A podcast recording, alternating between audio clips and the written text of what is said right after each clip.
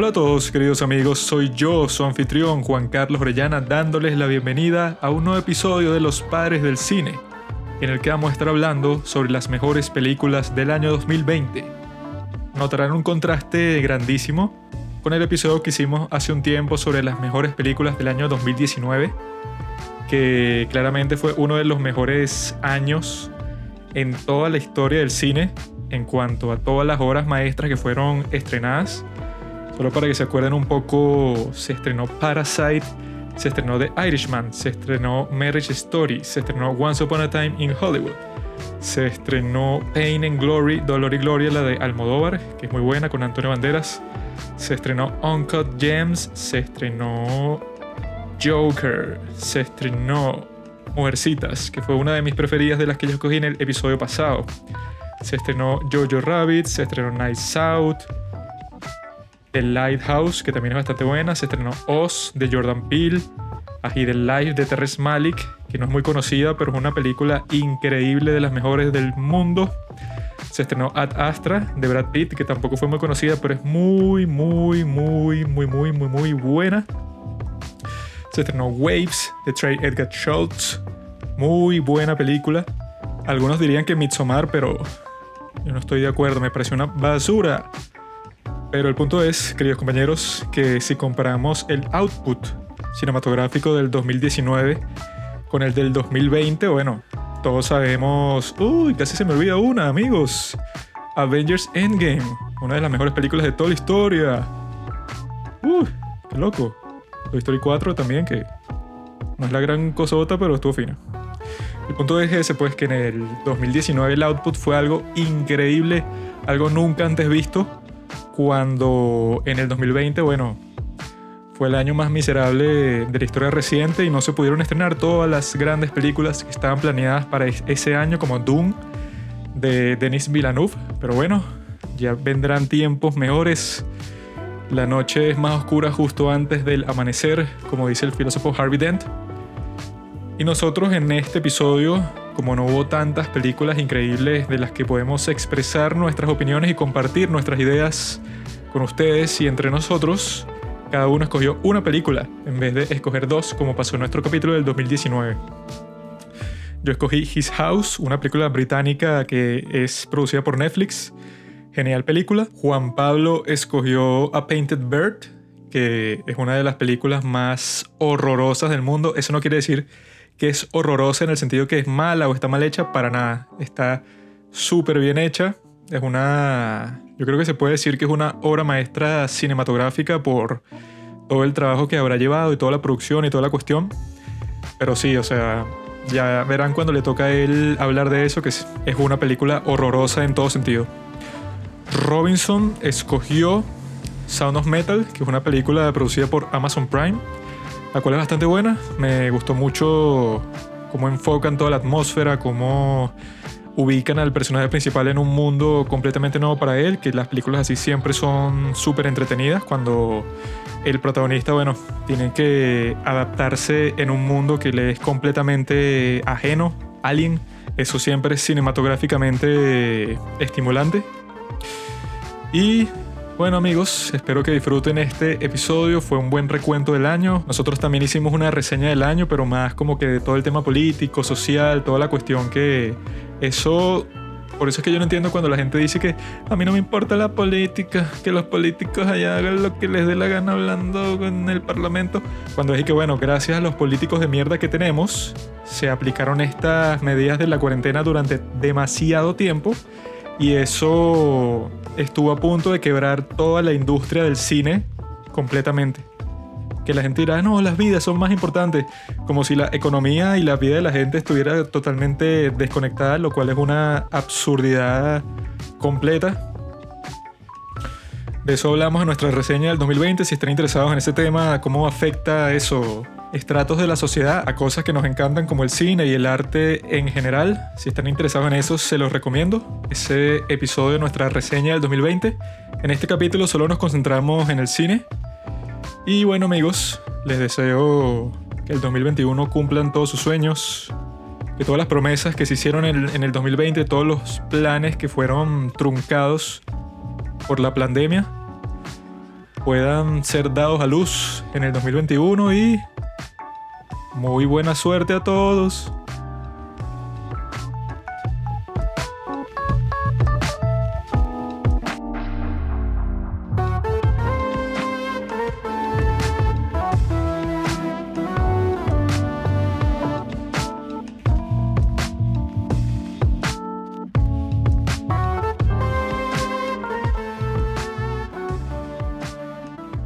Get a scholarship to King College. I'm very fast and fast and amazing astonished. Ask anybody how they get advance with the last gate for the flags, how to make the movie last. That's plenty. Scratch that. This is not a moment, it's a movement. We are the hungriest brother with something to improve with. Foes opposers. We will run land, made like Moses, right in the promised land. And if we win our independence, Hamilton se agotó. No quiero escuchar más nada sobre Hamilton. No quiero escuchar más nada sobre nada. I know the action in the streets excited, but that the right. You know the right the Constitution.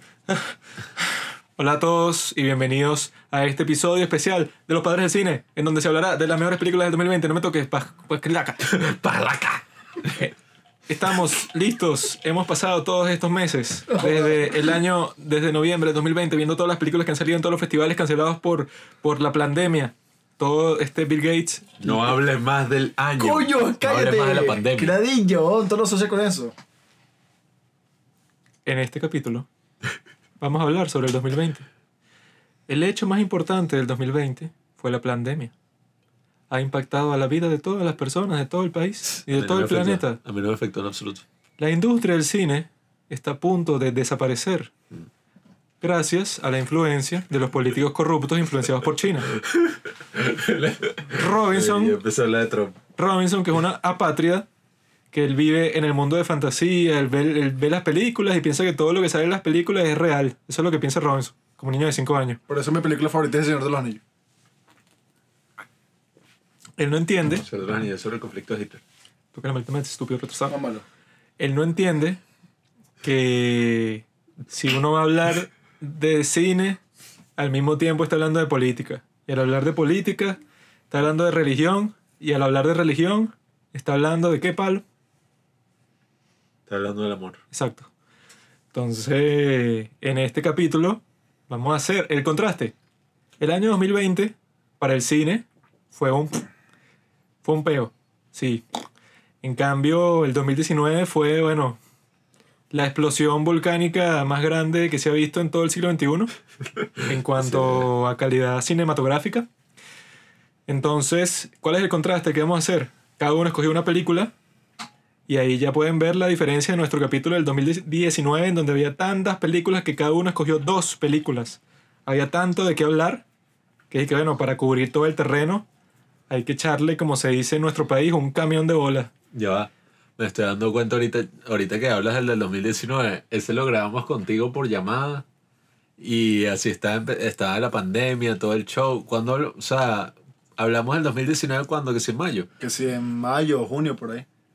Bueno, si les interesan los tops, vayan a escuchar ese porque hay una historia muy interesante. Si no han escuchado ese, no sé qué hacen escuchando este. aún. Y escuchen, si quieren escuchar a Juanqui hablando de política y de la pandemia, escuchen el que hicimos el 2020 que analiza todo el año, pero también desde una perspectiva personal de sentimientos, emociones. Estoy aquí con todos balurdos, Juan Pablo y Robinson, como le dicen aquí en su país, El come gente. la maricota, porque tenemos aquí un vacío de cerveza, esos son 36 cervezas, La y de toda la caja, el genio este se ha, se ha tomado en total, como en tres capítulos, yo creo que se ha tomado como, como cinco cervezas.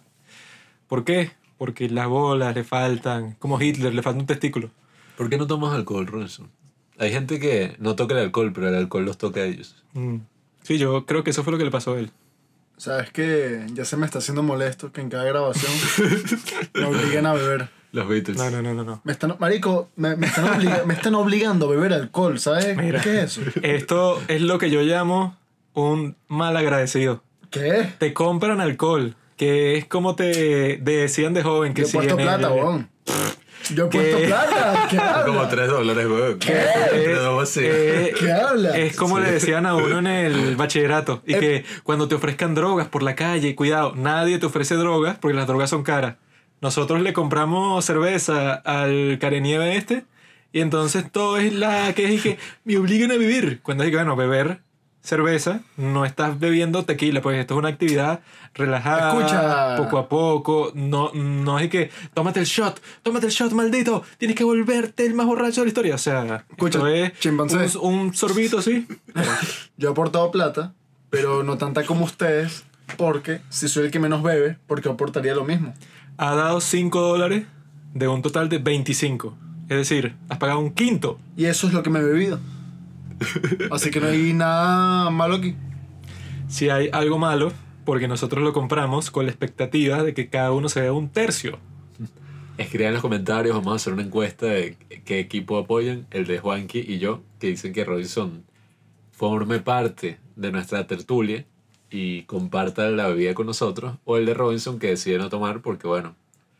O sea, yo no tengo nada mal, nada de malo con la gente que no quiera tomar, pero o sea, tampoco es que Robinson fue a la fiesta y no quiso tomar de la botella, es un maricón. O sea, es como Sí, que eso ya son, esas, esas son cuestiones como que más adolescentes.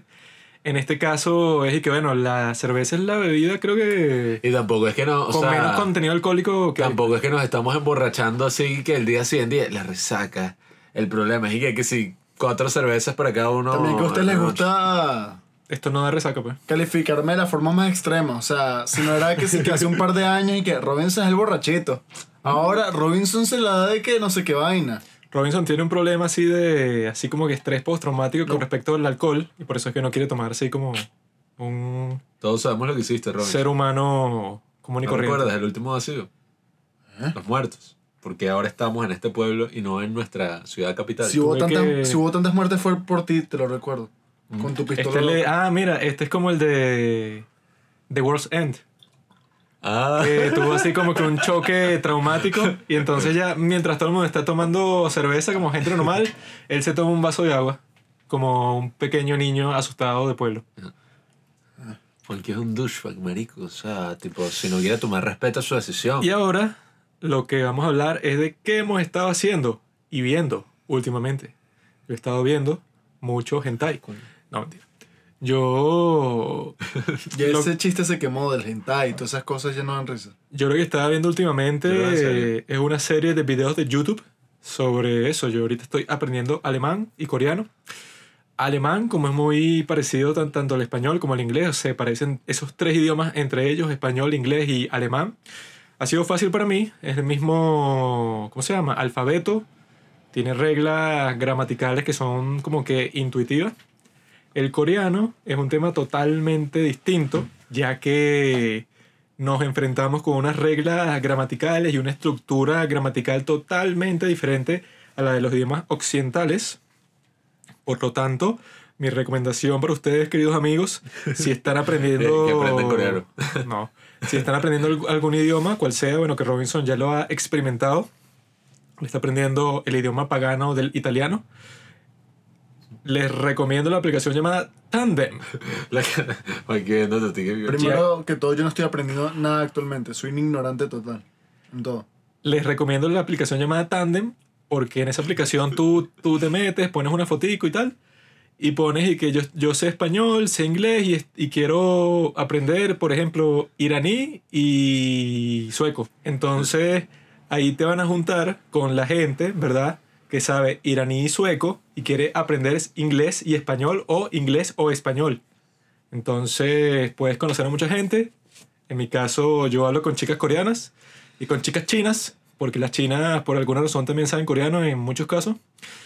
Y la paso fino porque son chicas como que muy culturales, cultas, Culturizadas. culturizadas, porque es eso, están estudiando todo el tiempo. Corea tiene un sistema de educación bastante tóxico, lo que crea eso, pues que uno puede conversar con estas chicuelas y no es por ser sexista ni nada, pero Latinoamérica tiene un problema educacional en el cual Educativo. educativo en el cual estas mujeres, o sea, como que de Latinoamérica en general, los incentivos de la sociedad están puestos contra ellas. Por eso es que hay tanto embarazo precoz, ¿no?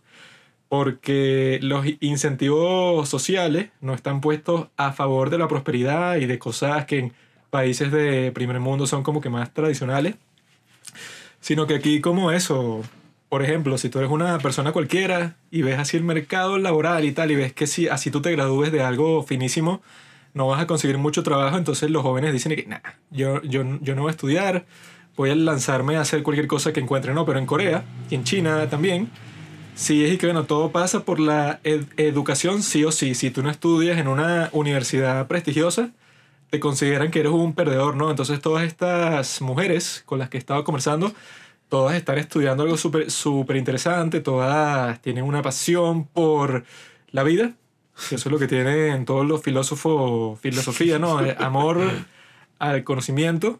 Es eso, si tú hablas con una persona que ama el conocimiento, mucho más interesante que si hablas con una persona, o sea, Banal. una persona cualquiera en Latinoamérica que lastimosamente el conocimiento aquí no es muy valorado. La mujer sufre el peso diferenciado de la emergencia humanitaria compleja que atravesamos como país. Sí, yo ¿Tú creo que eso... qué es la higiene menstrual? ¿Sabes las Yo- dificultades que tiene una mujer para ¿Qué? asegurar su limpieza menstrual cada mes? Yo creo que eso es 100% verdad. O sea, que uno muchas veces se confunde el machismo con el simple reconocimiento de que en países destruidos como el nuestro, y como muchos de Latinoamérica, la cultura está como que contra la mujer así, pero eso, el sistema está rigged. O sea, está como que si tú eres mujer, Está corrupto. naces con muchas desventajas que no tendrías, o sea, tendrías desventajas ya en un país de primer mundo. En un país de mierda, como es el caso de muchos de Latinoamérica, naces con muchas más desventajas, ¿verdad? Y eso, o sea, como que el subproducto de todos esos problemas es que a ti no se te dan las herramientas ni los incentivos para que tú te desarrolles como persona, ¿no? Las oportunidades, todo eso. Porque la gente le, le gusta decir bastante y que no, eso es machista porque en verdad la mujer tiene todo el poder, o sea, ella por sí sola puede lograr todos los objetivos que se le presenten, pero eso, como le dijeron a mi mami, también es un poco machista, pues, esa, Ah, bueno, esa- el, esa el forma de las cosas. que ustedes, mujeres, son unas superheroínas. Ustedes mira todo lo que hacen en su casa, lavan, friegan, cocinan, limpian y además trabajan, son unas superheroínas. y tú dices y que bueno, eh, ¿cómo que superheroína? O sea, divide las actividades en la casa. sí. O sea, el esposo hace una cosa, los hijos Sí, que hacen eso, otra. ¿qué es eso? lo usan como que muchos muchos comediantes y que sí, es que la mujer es increíble porque ella va y tiene su propia empresa, pero llega para la casa, lava la ropa, hacer la cena y que bueno, si la esposa tiene su propia empresa y no tiene nadie en su casa que, Sí, o sea, que sí. no la obliga a tener todas las cargas de la vida así cotidiana. Entonces yo creo que ese es el problema de Latinoamérica. Las mujeres eso, le ponen un peso grandísimo encima, no pueden desarrollarse mucho lo que es eso intelectualmente, etc. Pero en países asiáticos como estos, estoy disfrutando las conversaciones que tengo con estas mujeres. Porque es eso, ellas no tienen estas cargas, pues, o sea, yo creo que un embarazo precoz, tanto en Corea como en China, debe ser y que, has deshonrado a tu familia, vamos a cortarte la cabeza, o sea, una vaina impensable. No, y Entonces, mira, no, en y lugares que- así liberales, bueno. Y que tú tienes que ir Ay. para la universidad sí o sí, y no solo eso, tienes que ser la primera de tu clase, o sea, están todos esos incentivos para que las mujeres se superen a sí mismas, pues que siempre es como que la zona, o sea, el, grupo de gente que es más grande y el que estás como que más des- desventajado, ¿cómo se dice eso? Eh, bueno, no sé si desa- desafortunado no es la palabra, O sea, pero como que el ahí, grupo pues. eso más jodido de la sociedad, pero que al mismo tiempo es el más grande, pues, porque las mujeres, ponte, son que sí el 50%, y que normalmente, ponte, que si los negros en Estados Unidos son como el 15%, pero tiene unas desventajas grandísimas, pero es más jodido cuando eres mujer, y que si el 50% también tiene una serie de desventajas ahí todas locas. No, y que o- obviamente si tú eres mujer es como te... Hasta eso de la broma menstrual, que uno ni siquiera sabe mucho de eso como hombre. Eso es importante porque digamos que, no sé, Robinson, eh, estás tú y está una Robinson mujer, ¿no? O sea, son gemelos. Robinson. Y los dos viven en la pobreza. Eh, tú como hombre nunca te tienes que preocupar así por la higiene menstrual o cosas así. No, o sea, o tanto que si por todo el tema de anticonceptivos, pues. Claro. Eso es que si todo un problema ahí que te cambian todas tus hormonas, te cambian Sí. el ciclo menstrual, o sea, o sea, son unas cargas una ahí que, bueno, experiencia medio bizarra también. O sea, tampoco, yo pienso que esas cargas no, uno podrá decir ahora que son injustas, bueno, qué sé yo, pero yo no creo que sea tanto un tema de justicia, sino un tema de que, bueno, ok, sea justo, sea injusto, tienen que tener las facilidades porque si hay otras formas de que ellas puedan estar empoderadas, de que ellas puedan tener todas sus cosas, pues, o sea, no será injusto como está distribuida la cuestión, qué sé yo, y que el hombre, la cultura, tal, pero eso Bueno, puede cambiar. es que también, fundamentalmente, si uno ve esos temas de justicia e injusticia, puedes decir, por ejemplo, que la, es injusto para las mujeres, biológicamente, que tienen que cargar con un bebé nueve meses. Pero ver la naturaleza con esos términos no tiene mucho sentido, Sí. porque hay que, Dios, ¿por qué hiciste esto? Bueno, o sea, no hay como que ninguna razón lógica, sino que así es como son las cosas y ya. ¿no? Y que está otro movimiento así del, del otro lado, por así decirlo, de parte de los hombres, y que bueno, pero los hombres son los que van al ejército, son los que más se suicidan, son los que hacen esto, son los que hacen lo otro.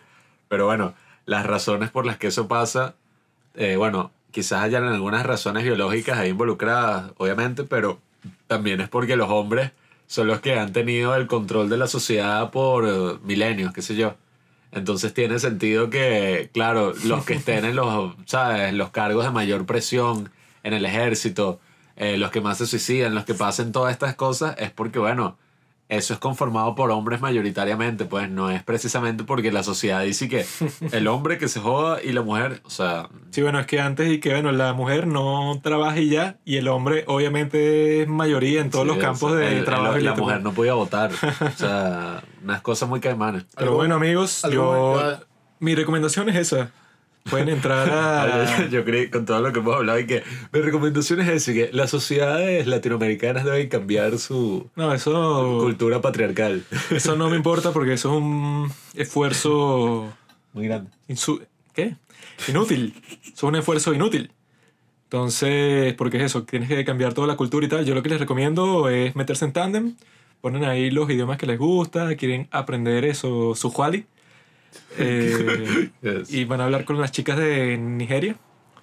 Y sí, yo he estado hablando con muchas mujeres interesantes y eso siempre es bueno, porque en esa app hay mucha gente que dice que no coqueteen conmigo, que ajá, bueno, eso es obvio, pero al mismo tiempo, si tú ves las reseñas de los perfiles de hombres, son puras mujeres, y si ves las reseñas en perfiles de mujeres, son puros hombres, pues entonces es como que, bueno, tú quieres a- aprender un nuevo idioma, hacer in- ese intercambio de lenguaje, y tú prefieres, bueno, voy a aprender con una persona del sexo opuesto que sea, no sé, atractiva. Es como que, bueno, es el mismo aprendizaje que iba a hacer con cualquier otra persona, pero es más interesante si esa persona también como que me interesa en otro Sí, es sentido. que si eso sale natural, sale natural, pues la cuestión es que esa no sea tu intención con Sí, o sea, aplicación. si esa es tu intención desde el principio, eso también la está usando. si esa es tu intención desde el principio, si quedas como un poco tonto, pero si eso surge de algo normal, natural, no importa, pues.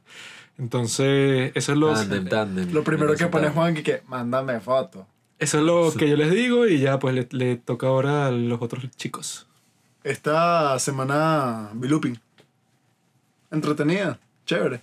Bien por ustedes, franceses. Esa es tu vida. Sí, esa es mi vida. Cuenta, cuenta tu nueva vida, weón. Tengo trabajo de barista. Soy barista, hago café. Me gusta. Ah, pero... Este, bueno, así interesante porque Te. Tengo trabajo de barista, hago café, me gusta. hice mi currículum. Creo que es el currículum más completo que he hecho. Estéticamente me parece que se ve increíble. Robinson ahora es diseñador. Gracias a. Pablo me ha enseñado sus técnicas de diseño gráfico. Este, y gracias a eso, o sea, me puedo dar cuenta que mm, nada de lo que se aprende es inútil, o sea, todo te puede servir para algo. Y e hice mi mm, currículum, lo presenté en esta cafetería. Los, son tres dueños, uno de ellos se parece a Gustavo Fring y yo me hice toda una mente de que no, esta cafetería es una fachada. Este tipo tiene una vaina aquí rara. Y los otros dos dueños este, son italianos. Entonces, ajá, este, por mi apellido esa huevonada me empezaron a preguntar cosas y que, ah, tu papá, no, no, mi mamá es italiana y tal. Entonces, como que les caí bien los tipos y tal. Y uno de ellos me preguntó, ¿qué equipo te gusta? Y yo que la Juve. Contrataba. y yo que coño, qué fino. Eso fue un día miércoles. El jueves hice mi día de prueba, les agradé. Y el viernes, o sea, hoy que estamos grabando esto, ya fue mi primer día. Y nada, estoy aprendiendo a manipular la máquina, que no es tan difícil. Lo difícil es tener como esa fluidez, ¿sabes? No actuar tanto como, con esa tensión en los hombros y todo eso, sino que casi que bailar junto con la máquina, ¿sabes? Sí, bueno, el, el episodio ese que vimos hace un tiempo que está en Netflix de Conan, ¿te acuerdas? Que Dicen dicho, que es como tener sexo con un robot. Ah, bueno, que vimos un... El, el episo- ah, ¿Estás hablando del episodio de Conan? Ah, el de Italia, sí. Ajá, vimos un episodio de Conan donde Conan se queda impresionado de la rapidez que tienen estos viejitos para ma- manejar las máquinas. O sea, con una rapidez, una fluidez increíble. ¿Tú la manejas así? No, estoy empezando. Se dispiace, espresso. Algo que me motiva es que el chamo, que está actualmente el barista como que principal, el jefe de barra, es buenísimo y me dice que lleva un mes ahí. Entonces, ese es mi... Esas son mis expectativas, pues, Ya mejorar. saben, gente que escucha el podcast, si quieren contratar a un barista profesional, a un actor, a un, una gran persona en general, ¿Cómo se, contraten a Robinson. ¿Cómo se llama tu sitio de trabajo para que la gente lo visite? Vladimir a la una. Estamos patrocinados por Domico Café. Domingo Café, pues. Ahí todos pueden pasar por ahí. Domico. Diles a tus amigos de Domingo Café. Tienes un podcast. Tenemos muchísimos segui- seguidores en todo el mundo, Claro. incluso en China. Y que bueno, que si ellos quieren más clientes, que vengan a Venezuela solo para visitar su cafetería, que no des nada. Que tú vas a trabajar para allá, ¿no? En dos semanas, tú vas a volver a este sitio Ok. y coño, tráenos unos dulces, una vaina, porque le dicen y que le hicimos publicidad. ¿Cómo que se llama para hacerles un comercial? Domico Café. Entonces, Domingo Café. Aquí encontrarás todos los sabores, todos los colores. chamo. Y-. Tienes a los mejores baristas que te van a preparar tu café. Tú te volteas para atrás y cuando te volteaste Si otra vez para ridículo adelante, de pana, ni siquiera has ido. cuando te... Chamo, eso no importa. Está dañando Nosotros la publicidad. No están pagando. Tú llegas, ¿no? Llegas para, ¿cómo se llama? Dom- Dominico Café. Domico. Yo pensaba que al principio era Doménico. Llegas para Domingo Café y dices, mira, mano. Domingo Café. Mira, mi bro, un marrón. Tú dices eso, ¿no? Y escuchas que si, no sé, un problema, un Niño. conflicto así en la calle, Niño, quiero un mar. te volteas con leche. a no los 5 tetero. segundos, vuelves a ver donde estabas viendo y ya el café está hecho ahí por un chamo que como en todas partes del mundo, los actores también son baristas, Ah, pues no tienen trabajo. ya puedes contar esa historia. Entonces, eso, o sea, te pone tu café ahí, un tipo que algún día lo vas a ver en la pantalla grande. Entonces, amigos, Domingo En Café... La, la, la. Ya sabes, la próxima vez el individuo nos va a traer unos postres de Domingo Café porque lo estamos... Domingo Café, Domingo Café, Domingo Café. ¿Qué más quieren? Y- Ya, Escucha. por esa mierda de nombre. Otra cosa es el horario. Trabajo desde las 6 de la mañana hasta las 2 de la tarde. Muchos pensarían que, ¿qué? O sea, te tienes que parar tipo 5 de la mañana. Sí, exactamente.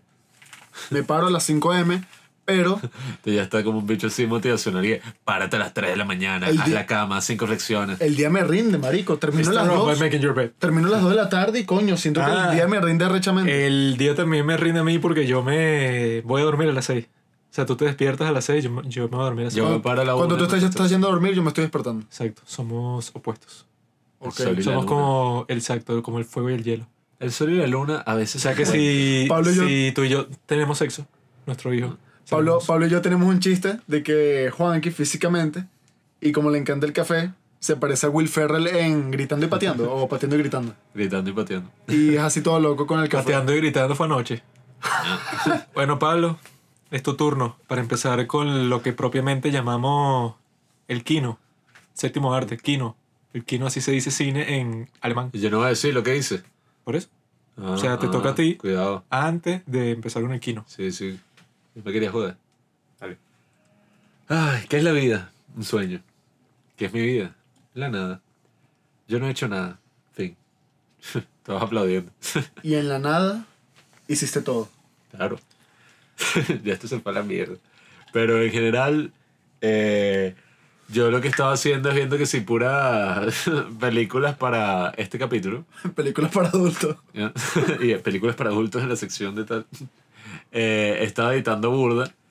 Pero he visto alguna que otra cosa interesante por ahí, en verdad. Eh, sobre todo cosas humanitarias, como estaba hablando. Pero eso no. O sea, no creo que sea de interés así general y que lean este informe de la situación de Ruanda, tal. O sea, he estado eso, como que leyendo más artículos, viendo cosas por ahí, pero en verdad esta no ha sido una semana así tan productiva en el mundo de la curiosidad mía. ¿A ti te molesta el especificismo?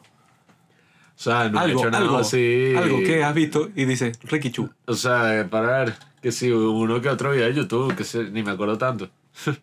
Pero honestamente, o sea, A ti tu vida te pasa frente a los ojos. ¿no? coño, es que or- por eso es que quiero que se reactive como que la universidad, el horario. ¿Verdad que cuando no tiene como el día categorizado Sí, sí. con horario, pues? Sí, no, es demasiado, es como una ladilla, o sea, tienes todo el tiempo del mundo a tu disposición, Monótono. pero si no sales, si no tal, pasa demasiado raro, pues se mezclan los días, como que un día sangrara encima del otro y así. Y yo he, o sea, yo he trabajado, he cumplido un horario. Ustedes que están También encerrados, estoy trabajando. yo sé, pero diferente. Mala mía, Casper. Y lo sabes. Sigue echándole carbón a la caldera. ¿Qué?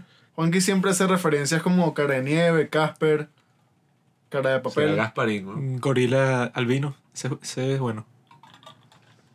Yo he estado viendo películas de la noche, que drama, Eso- editando. Ah, bueno, recomienda Hotel del Luna. Sí, bueno, hemos visto uno, un episodio, o Dos, dos. Hemos visto dos. de marica de mierda. Hemos visto dos episodios de Hotel del Luna con Iu. Que está muy interesante, está muy, muy bueno. Un show más loco que el carajo. Este se convirtió en un podcast de K-drama, bro. Solo tienes que ver nuestro Instagram. Todos los posts que tienen que ver con películas, el séptimo arte. Eso es lo que está dando, chamo. Cero likes. En cambio, los posts Coño. de puro K-drama, dorama, como sea que se llame, cientos de likes. Ah, bueno, algo que sí he estado leyendo eh, aquí como para terminar, para ya entrar de lleno con el séptimo arte. Está bueno el libro, es el que la educación sentimental de Flaubert, que es francés, es como de... Poser. el siglo XIX y lo estoy leyendo porque yo creo que si uno pasa como tiempo sin leer y lees que sí, nada más artículos, vainas que sé yo, Twitter, Instagram, tal, como que tu mente se atrofia un poquito. Entonces hace falta como que leer, leer algo así fino. Y por eso estaba leyendo este libro que en verdad lo escogí como aleatoriamente, lo tenía descargado y ya voy avanzado, ya pronto lo terminaré. Pero Flaubert es muy buen escritor, es el que hizo Madame Bovary y está interesante, es la historia de un joven llamado Frederick, que es un mega simp y no puede conseguir como que ninguna jeva en la sociedad francesa y bueno, llevo como eso, como 2000 páginas en el teléfono, probablemente sean como 500, 600 páginas en la vida real, pero nada, les recomiendo el libro, está bueno. Yo vi hoy un video que me partió la mente. Se llama The Thought Experiment of the Machine. De, ¿Cómo que se llama la vaina esa que hace video filosófico? Eh, ajá. Eh, ah, ¿Qué le dije? bueno, no recuerdo ahorita, pero... Hay un canal de YouTube que hace vi- videos filosóficos, ¿no? Entonces les voy a decir la historia rapidito porque yo quedé que, ¿what? Es de un tipo que te cuentan y que no, este tipo es un psicólogo y tal, ha investigado toda su vida, como eso, empezó a los 20 y ya tiene 50, ¿no? Este es un canal sobre filosofía, ¿no? En este video en específico tienes a este tipo, ajá, que es un psicólogo, ha sido psicólogo como por 20 años, 30 años, y él como que por fin llegó al punto en que es reconocido y ha dado como que una super charla, está casado con una mujer hermosa, el tipo está viviendo su mejor vida, o sea, está llegó al punto en donde por fin él es el tipo que siempre ha querido ser, ¿no? Entonces, y que se encuentra con un tipo, ¿verdad? Que dio una charla en el mismo sitio en donde él estaba dando su propia charla sobre un, discu- un descubrimiento psicológico de la neurología que solo él pudo descubrir, algo que lo ponen como que muy importante. Entonces, está hablando con este tipo y el proyecto científico del tipo con, el que está hablando es como que unas cámaras ahí en las cuales te conectan, ¿no? O sea, tú pones como que los parámetros de cuál sería tu vida perfecta. Te conectan ahí, borran tus recuerdos de cuando tú vivías en el mundo real. Eso es un experimento de... Claro, tanto. de Thought experiment. ajá. Te meten en ese tanque, ¿no? Y tú pusiste todos los, todos los parámetros que tú quieras. O sea, que, que si tú, no sé, quiero ser futbolista, quiero ser, que, no sé, que si Cristiano Ronaldo, que todo el mundo me quiera, soy el mejor futbolista, eso, que existe. Entonces, a ti te meten en ese tanque, a ti se te olvida que te metiste en el tanque, ¿no? Entonces, el tipo, el protagonista de la historia, está hablando con este tipo y que, ajá, pero eso no tiene sentido. O sea, porque alguien querría meterse en un tanque cuando no es real. O sea, cualquier logro que tú cumplas ahí no va a ser algo verdadero, sino que es eso, son como que pura, que si impulsos eléctricos de tu cerebro que te llevan a pensar que tú en verdad estás haciendo, estás viviendo tu vida soñada y lo más importante de eso, pues te quitan tus recuerdos de antes para que tú creas que estás en el mundo real, ¿no?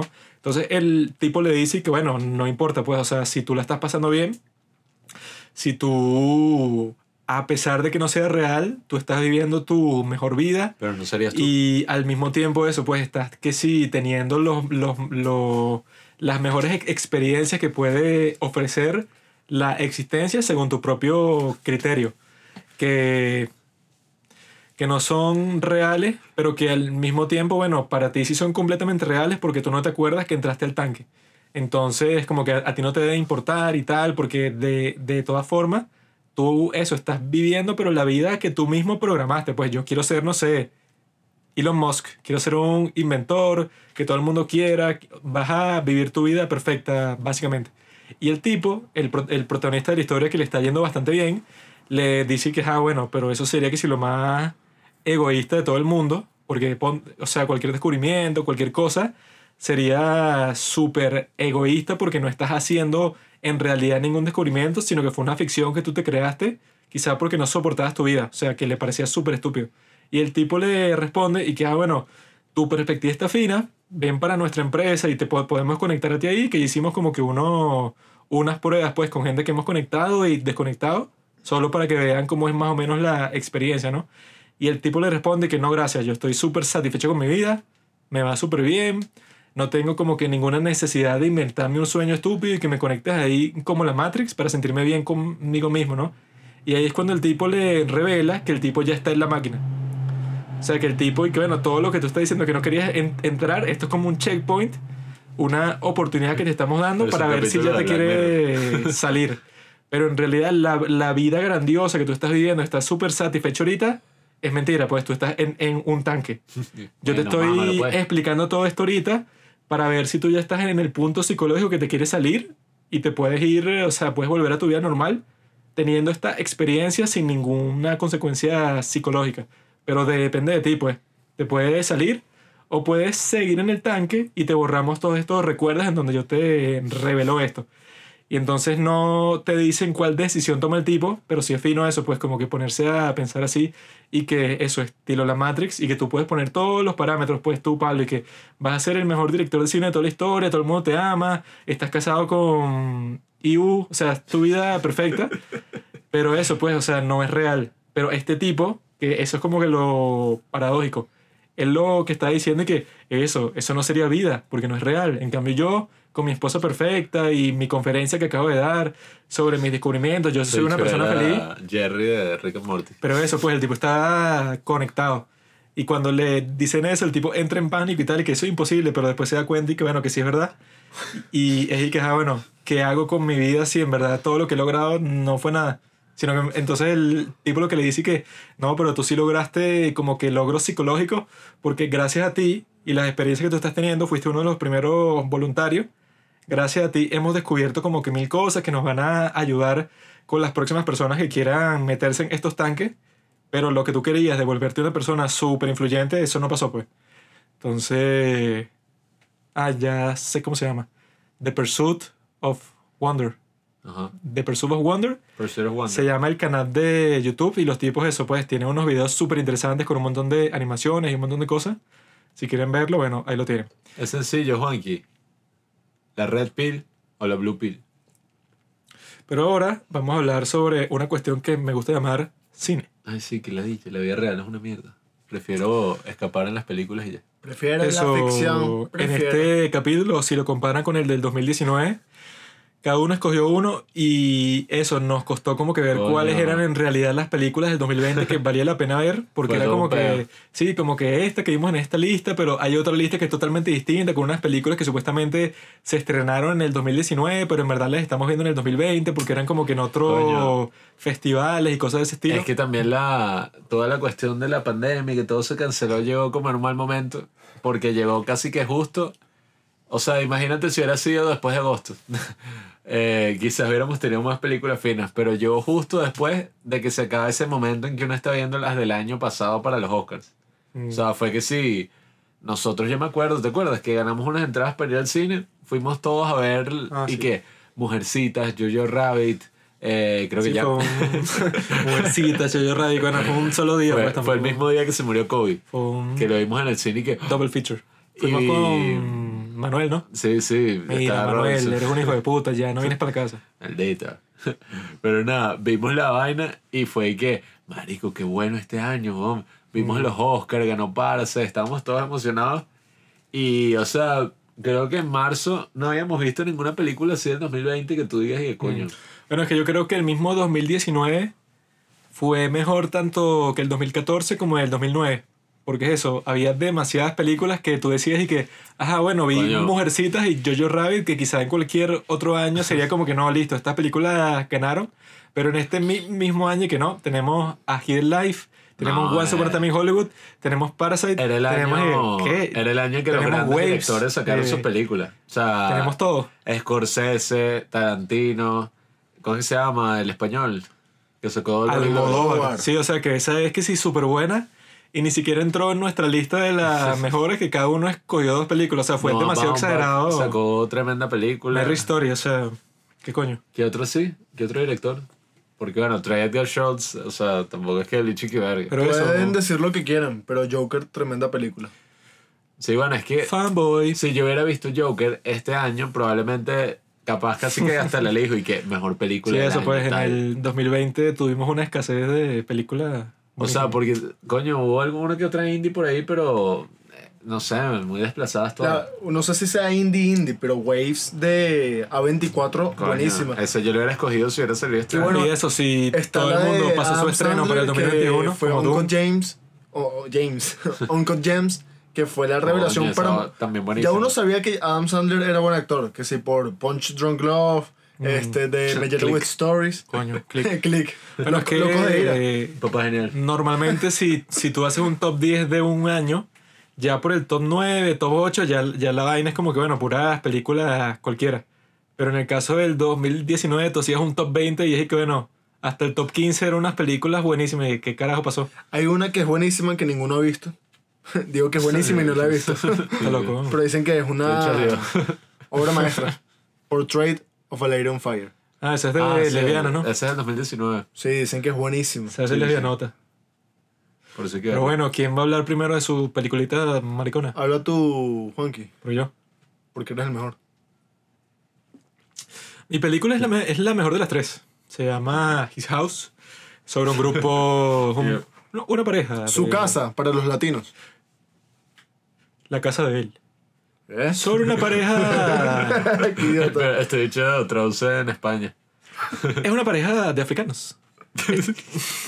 Estos africanos, como en todos los países de África, siempre es que no. Este es negrín, pero yo soy negrún. No seas racista. Así que los negrín van a matar a los negrún cuando es que, bueno, en países así más occidentales, la diferencia.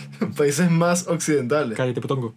El, si- siempre es que no, el chino, eso, le parece raro el blanco, el blanco le parece raro el negro, etc. Sí, sí. Pero en África es raro porque todos son negros y todos como que son racistas los unos entre los otros. O sea, así como que se odian tribalmente, como los chía y los sunni en el Medio Oriente. Y en este caso, una pareja de africanos tiene que irse para el Reino Unido, que es eso, le habrán echado un camión de bolas para llegar para Inglaterra, ¿no?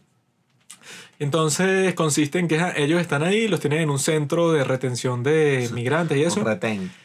Y llega un punto en que, bueno, les vamos a dar esta casa para que ustedes vivan ahí y los vamos a monitorear para ver si se pueden adaptar a la sociedad inglesa.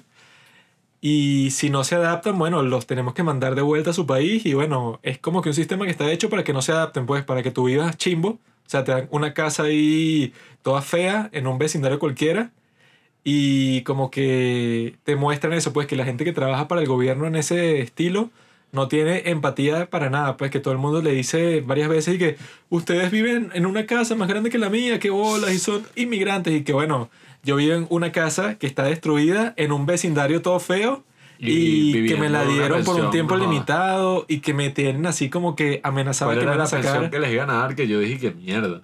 Creo que eran como 70 Sí, sí, que... libras al mes, una Sí, así. que bueno, con eso tienen que comprar comida, creo que era a la semana, pero y que bueno, no sé cómo compras Ajá, comida para toda sí, la sí. semana con, con eso. Yo creo que eran como 70 libras por mes. No, y no pueden trabajar, no pueden hacer absolutamente nada o los devolvemos. Sí, o sea que todo el sistema está hecho básicamente para que te devuelvan, ¿no? Entonces estos tipos, a pesar de todas esas dificultades, te van mostrando des- desde el principio que los tipos vienen de un ambiente eh, que si el más terrible, así infernal de toda la historia.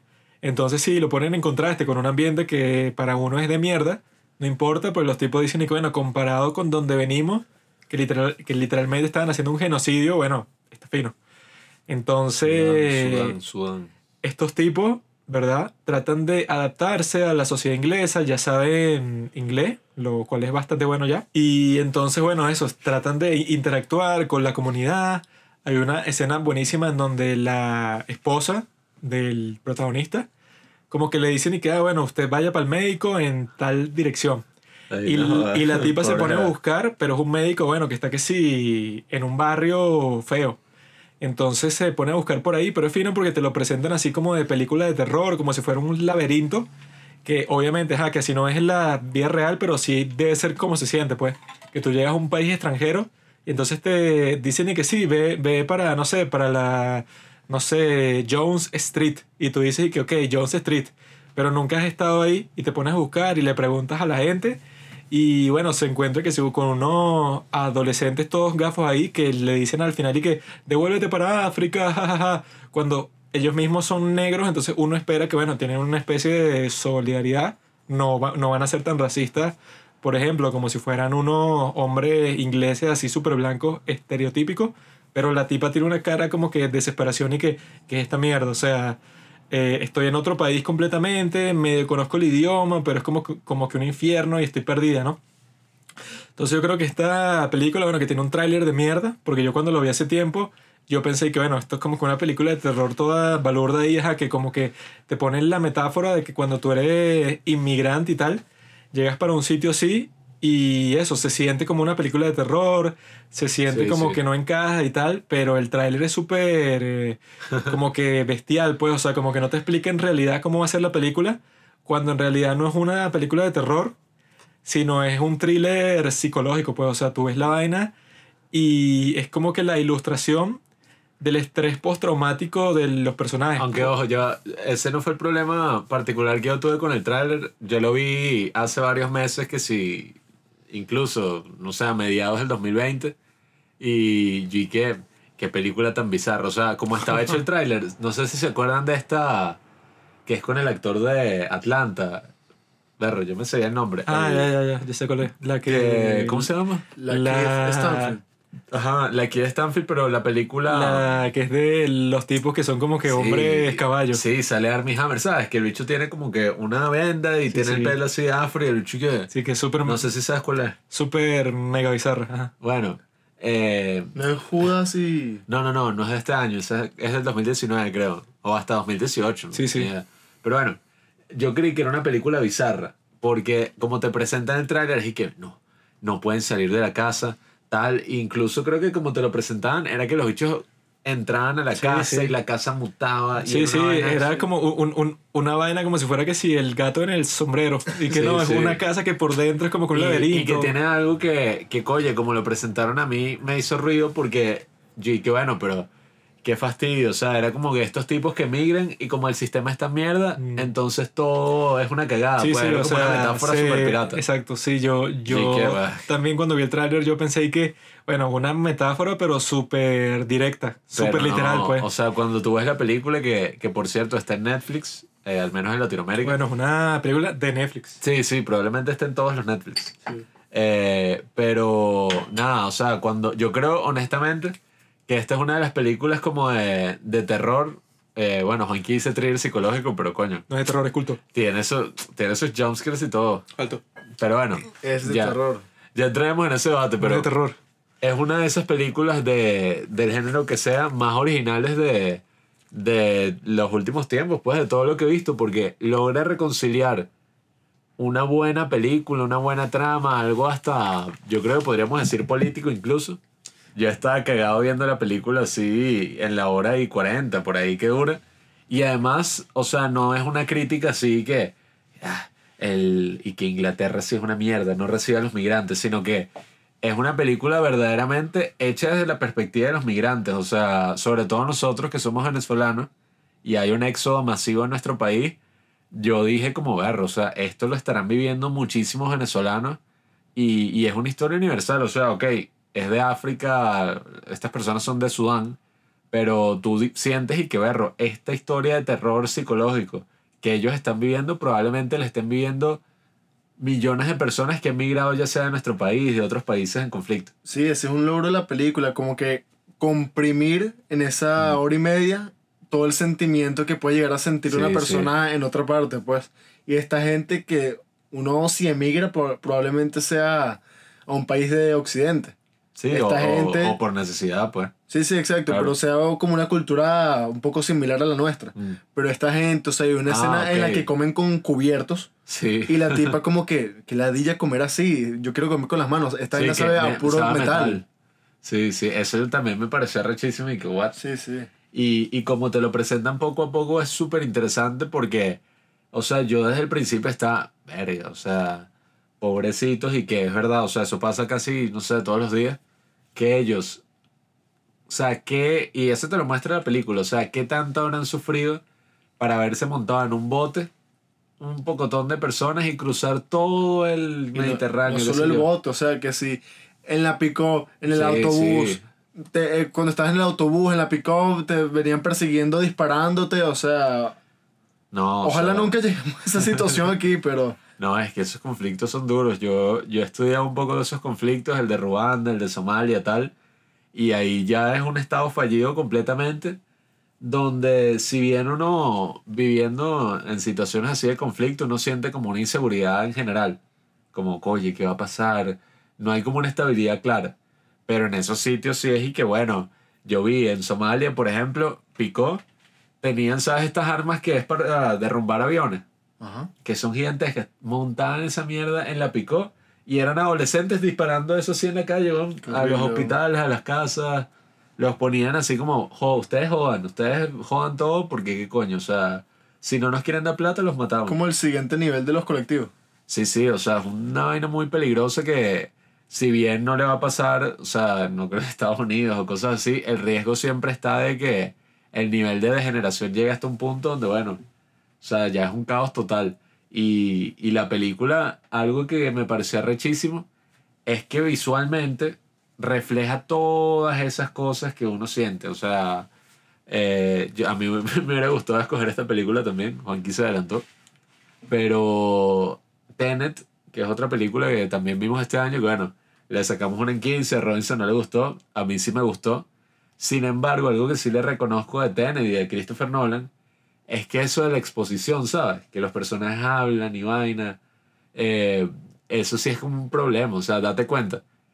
En Tenet, ¿cuántas escenas no hay de los bichos explicando el tema del viaje, no sé, del cambio de entropía? Explican sin explicar nada. Eh, marico, pero es que ponte a contar, son como 10 escenas. Es que lo leí Christopher Nolan es que ya se agarró de eso, de que sus películas tienen que ser así, a juro. Y con esa escena en la que la tipa dice, eh, no trates de entenderlo, siéntelo, creo que Sí, dice. sí. Ya con eso justifica toda la No, vaina bueno, que te ojo, presenta toda la vida en la película. Para eso digo, a mí me hubiera gustado si esa frase que ella dice hubiera sido así de verdad y que, ah, coño, la película es un concepto todo loco y uno no tiene que ponerse a escuchar unos diálogos y que la entropía funcione de delante para atrás, pero entonces la fórmula, no sé qué broma.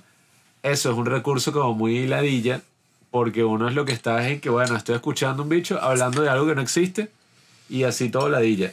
Pero His House, por ejemplo, eh, y las buenas películas logran mostrarte todo el pasado de los personajes, logran jugar con tus expectativas, logran como emocionarte en general por la historia. Y no hubo ningún momento en que los personajes hicieran alusión a ese pasado oscuro que tienen. O sea, sabes que, como en cualquier película que uno ve por ahí chimba y que, pero Robinson, recuerda que nosotros hicimos algo malo. No recuerdas lo que nosotros hicimos en África, no recuerdas nuestro pasado. Cómo tú puedes disfrutar lo que tenemos acá. Eso nunca pasó. No, pero yo creo que sí lo llegan a hacer, pero de la forma más sutil, Coño. natural del mundo. ¿En qué momento?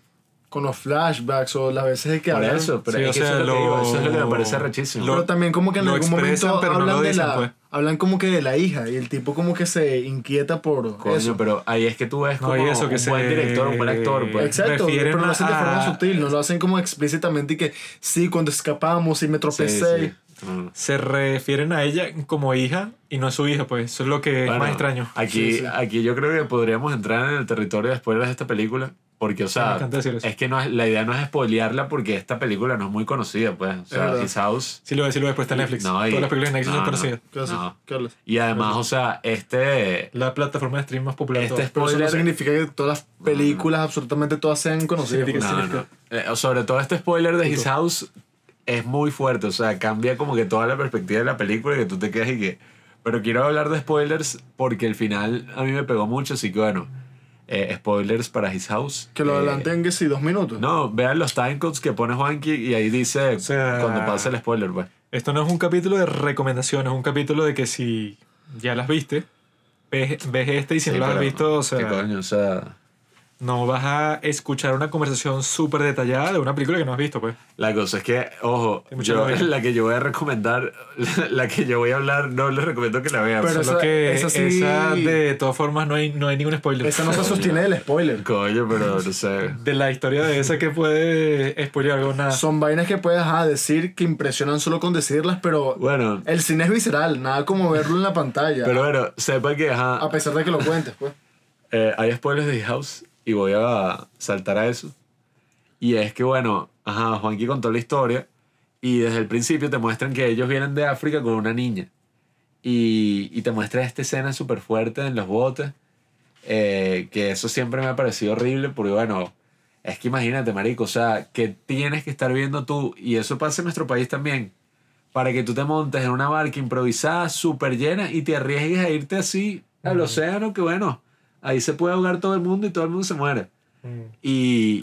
oh, Sí, es que dicen que, o sea, los barcos normalmente tienen una, una capacidad Claro, y más un barquito así. de acorde a, su, a sus características. Pero dicen que el problema en esos casos, bueno, tú estás desesperado y a, y a ti ya no te importa eso. No, tienen que montarse máximo 40 personas, porque si no está la posibilidad de que no, Estás bueno, huyendo. si está el chance de que tú estás huyendo, como te muestran en la película de un genocidio, el barco es, chi- es chiquito y es para 40 personas, pero se montan 80.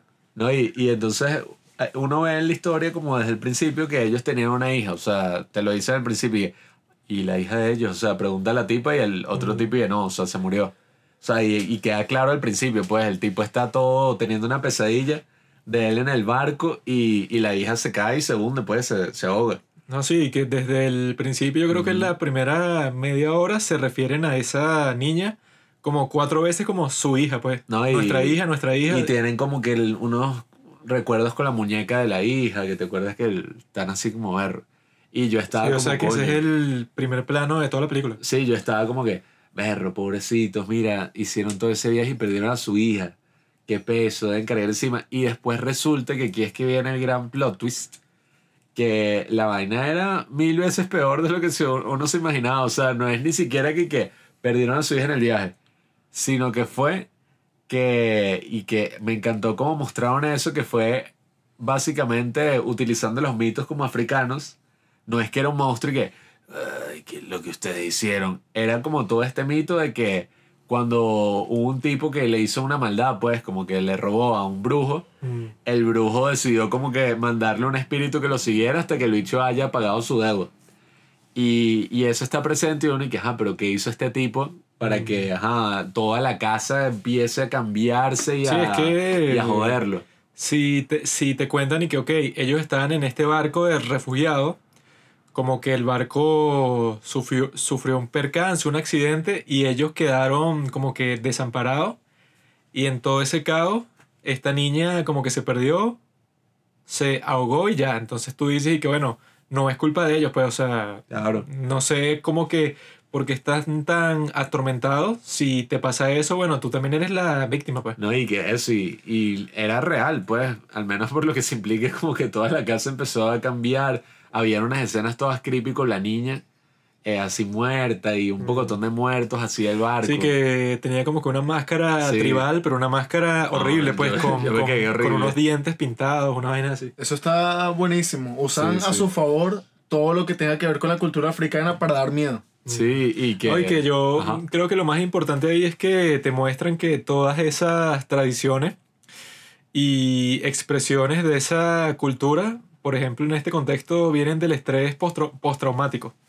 O sea, que tú tienes como que esta super experiencia terrible, pues, que es, ah, bueno, una que supuestamente era tu hija, que ya tenías como que una conexión súper fuerte con ella porque habías pasado por todas estas experiencias que eran que si las más fuertes de toda la vida de estos personajes.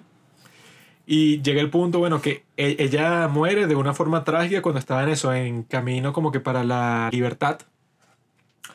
Entonces la mujer de la pareja, ella como que desarrolla así, pero como que una paranoia y que no, bueno, es que todas las cosas que están pasando, o sea, tienen lógica, porque mi mamá me dijo que cuando pasa una cuestión así, es que es un espíritu que te está siguiendo, como tú cometiste un crimen, te está buscando y tal, para que tú te redimas, pues, hasta que tú no enfrentes a este espíritu cara a cara, que bueno, que es peligroso y te, y te puede matar, como hay una escena bastante intensa en donde pasa eso, entonces no puedes como que purgarte, o sea, vas a Mm. estar cargando ese peso todo el tiempo. Pero uno al principio está de que, ah, bueno, ¿el peso de qué? De, de, de, No, de coño. que tu hija se caiga del, del bote y se muere es ya. que eso, no, y ojo, también como te presentan todo, está muy bien hecho porque, claro, te lo presentan como algo que de verdad pasa. Pero tú te pones a reflexionar y puede ser muy bien que ellos están es lidiando con el- lo que hicieron, pues. O sea, que en verdad no hay espíritu, sino que están lidiando primero para adaptarse en esa cultura, eh, segundo para superar lo que hicieron, porque, ojo, de repente la tipa le da una tocoquera, se vuelve loca y como que está ahí con otras personas de su tribu, como en una escuela. Que berro, esa escena, yo... O sea, yo creo que es la mejor escena de todo el año. Coño, yo en esa escena, yo...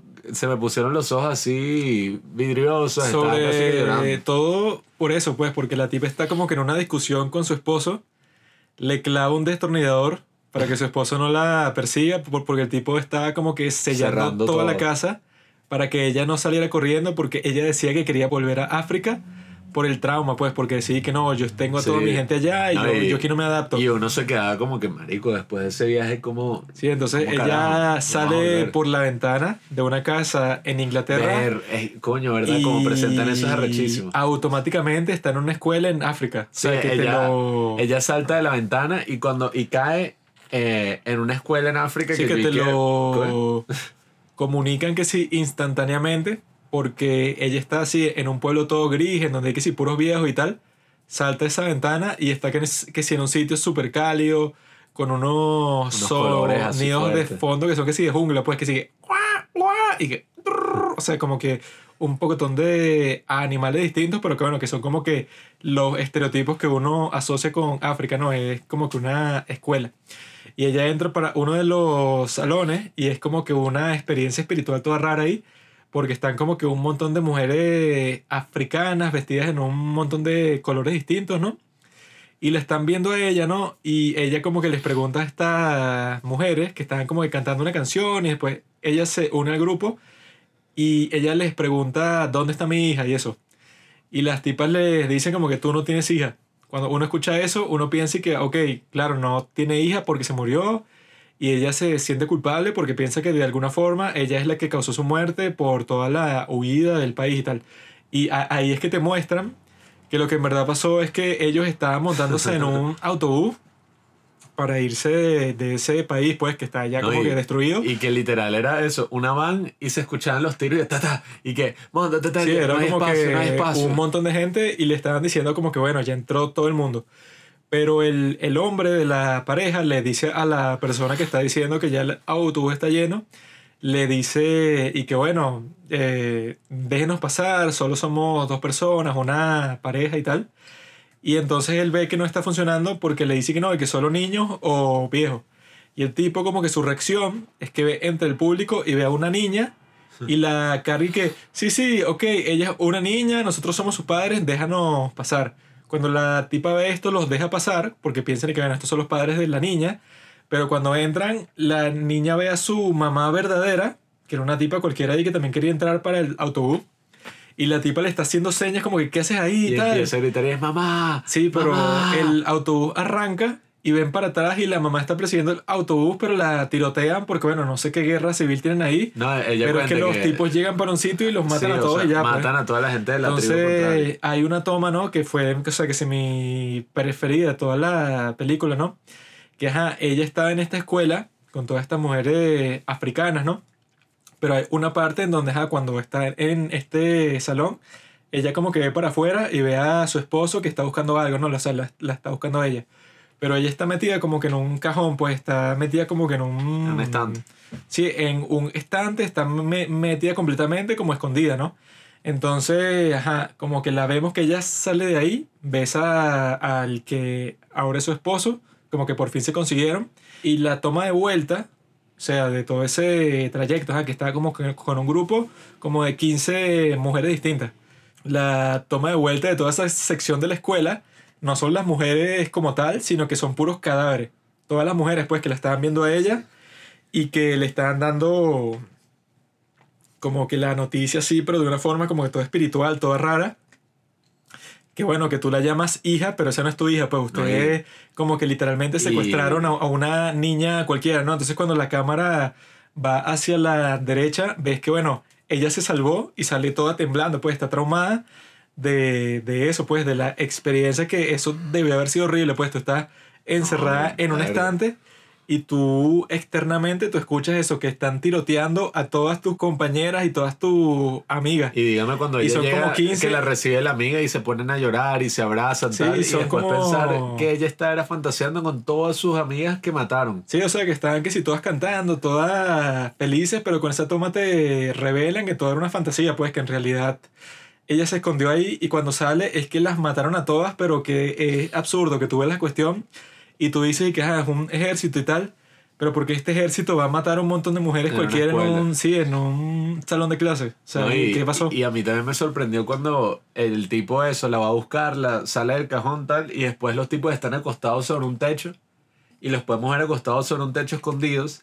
Y abajo vemos un pocotón de rebeldes con metralletas tiroteando hacia el pueblo y quemando, quemando todas las casas tal. Y un tipo sale quemándose así, los bichos caminando relajados con la metralleta. Sí, ¿qué? O sea, tú te quedas y que mierda. Y, y cuando tú te das cuenta de todo eso, tú dices y que verga. O sea, lo que hizo este tipo, tal. Y ahí es que también el tipo como que entra en la nota de lo que hizo, como que no. O sea, yo tengo que pagar por lo que hice. Y ahí es que sale como que este demonio ahí todo Sí, un raro. monstruo. Y que, open your flesh. O sea, como que ábrete la carne, tal. Y el bicho agarra un cuchillo y se abre como que, no sé, o sea, se corta. Y la tipa empieza, el monstruo este que, bueno, era medio CGI. A mí no me gustó mucho. Pero parece un monstruo creado por, creado por Guillermo del Toro. A mí sí me gustó, sí me gustó. Sí, sí. Se ve cool. Tiene, parece, Es, es como cuestión de preferencia, pero a mí no me gustó mucho. Pero estaba como cool, sí parecía de Guillermo del Toro. Y el, y el tipo como que trata de meterse dentro del otro. Porque no sé si esto era simbolismo. No quiero traer como nada aquí muy político, pero como era este monstruo así, este demonio como blanco, sí se veía como que este demonio blanco tratando de entrar en la carne del Y negro se y lo consumirlo. quería como comer, pues estaba Sí, ahí un como tipo que todo viejo así. abriendo la boca así todo creepy y está ah, Yo no, no quiero sacar teorías locas. Yo lo que pensé fue como colonia- colonialismo, pero más por asociación. O sea, no porque que el director está comunicando tal, sino porque, bueno, tú piensas, ¿no?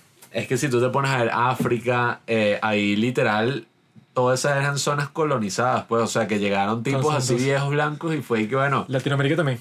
no, pero en África la vaina fue que sí hasta, no sé, 1900 y pico, o sea, ¿Tú conoces el decreto de guerra o muerte de Simón Bolívar?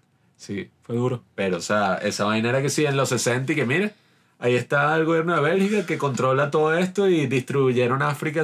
Pero yo creo que lo fino de este es que es eso, pues estos tipos son inmigrantes buscando una mejor vida fuera de África y eso, pues están que sí en las peores condiciones del mundo, que literalmente los están persiguiendo unos tipos armados que lo bueno, que los van a No, pero matar horrible. solo por ser quien son, pues, o Cuando sea, por ser... eso es que tú eh, entiendes por qué la gente se arriesga a irse en un Sí, bote o sea, así. por ser de una tribu cualquiera, es que bueno, te vamos a matar ella y no nos importa, pues si tú eres, no sé, si tú tienes que ser un pensamiento político de ciertas car- características, eso no nos importa, tú por ser de tal tribu te vamos a matar y ya, pues. Entonces, yo, sí, que yo, por tener unas marcas. ¿te yo creo que lo fino es que es eso, pues por ser víctima, pero al mismo tiempo son victimarios, pues, y que bueno, son unos tipos que hicieron lo que sea para sobrevivir hasta el punto de que secuestraron a esta niña. Pero fino porque la película no te dice que son malos porque secuestraron a No, no una niña y eso está mal, sino que fue ahí que, bueno, estos tipos en las peores circunstancias que te puedas imaginar, o bueno, están dispuestos a hacer todo para sobrevivir y ya. Sí. Y eso, no te dan como que ningún mensaje simplista. Así que, que ellos no debieron hacer eso, porque esa niña que secuestraron tú que tenía sabes una si la madre. niña se quedaba ahí, probablemente la niña no iba a entrar en el autobús y la No, mataron que- también sí, de es una, que a, to- todos. a todos los que se quedaron, que no entraron en el autobús, los mataron a todos. Entonces es como que es fino porque es como que esa perspectiva de que, bueno, no es ni bueno ni malo lo que ellos hicieron, pero obviamente si tú secuestraste a una niña para que te dejaran entrar en el autobús y después esa niña se muere, Coño. tú vas a sentir que es, que es tu culpa y por eso ellos sentían como que ese estrés postraumático, pues como que dejaste a toda tu tierra, pues toda tu cultura, a toda tu gente. Y eso, pues tú no, nunca lo decidiste, sino que actuaste que si por instinto y secuestraste a esta niña y mataron a todas tus amigas y eso, o sea, te muestra como que lo difícil que es y que bueno, no es que tú te estás adaptando y ya y que, no, sí, es que tú eres de otra cultura. Entonces Bueno. tú te pones a hablar el idioma y es muy difícil para ti porque no lo comprendes. No, pero es, es, es y que no, Sí. bueno, en realidad no es tanto eso, sino es el hecho de que ah, tú cargas con un súper mega trauma así, pero que nadie en ese país entiende y tienes que interactuar con toda esta Bueno. gente y no hay forma de que tú te adaptes con los estándares que te están buscando, sino que es que, bueno, no importa el intento que tú hagas, la vas a pasar mal porque todos te, o sea, te ven como que desde la perspectiva de que no, tú te tienes que portar buenísimo, no tienes que hacer ni nada indebido, eso, que los tipos lo quieren sacar de la casa, están buscando como cualquier excusa estúpida para decirte, no, fuera en nuestro país, de- devuélvete del infierno de donde viniste, pero los tipos están y que bueno, no es que yo vengo de visita, yo estoy aquí Esta es porque es eso, es que si el trauma más bestial del mundo, y, norma- y normalmente cuando una persona tiene un trauma tan fuerte, no puedes comportarte normalmente. Quieren, quieren empezar, O sea, quieren una segunda oportunidad, quieren empezar cero. Tú necesitas terapia o medicamentos, un montón de cosas, porque es eso, tú viviste que si la experiencia más horrible de toda la historia. Y ni los propios ingleses son tan correctos, pues. Les ponen unas normas y que se tienen que comportar así. Como si el mejor ejemplo son las personas que están en ese país. Y bueno, Exacto.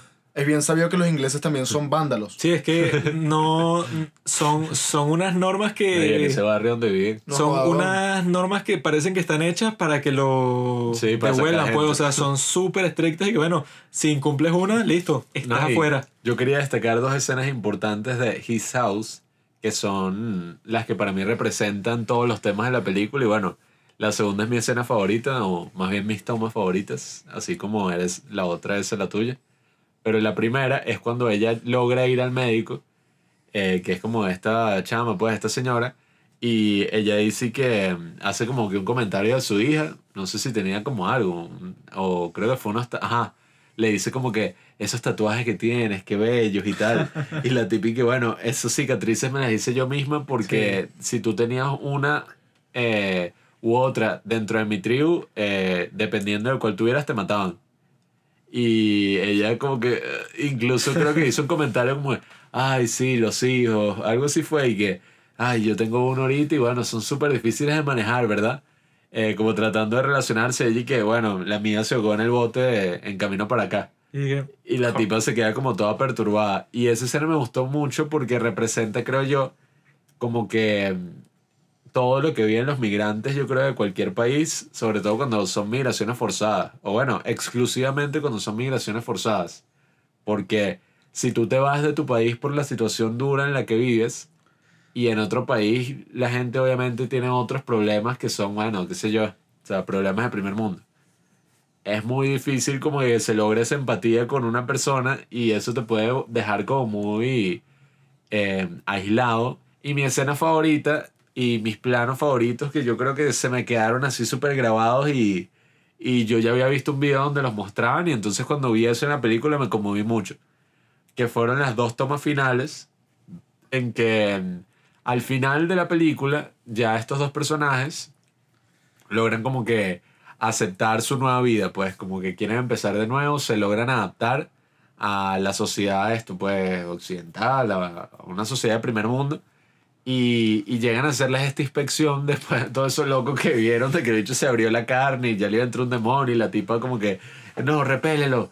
Tal. Después de todo eso que pasa, eh, como que llega el inspector que cuando fue a su casa dijo como, no, huevo, no, o sea, los bichos habían roto la pared, la esposa estaba ahí que hay un fantasma aquí que nos está siguiendo. y no Sí, sé que la tipa cuando estaban haciendo la inspección sale de la nada y Sí. que aquí hay un brujo que las noches me habla y me dice que mi hija muerta, no sé qué cosa, No. y, y el tipo está todo perturbado y que, Sí. ok, parece que ustedes se están volviendo locos en esta ciudad y no se están adaptando, pero ni en lo más mínimo.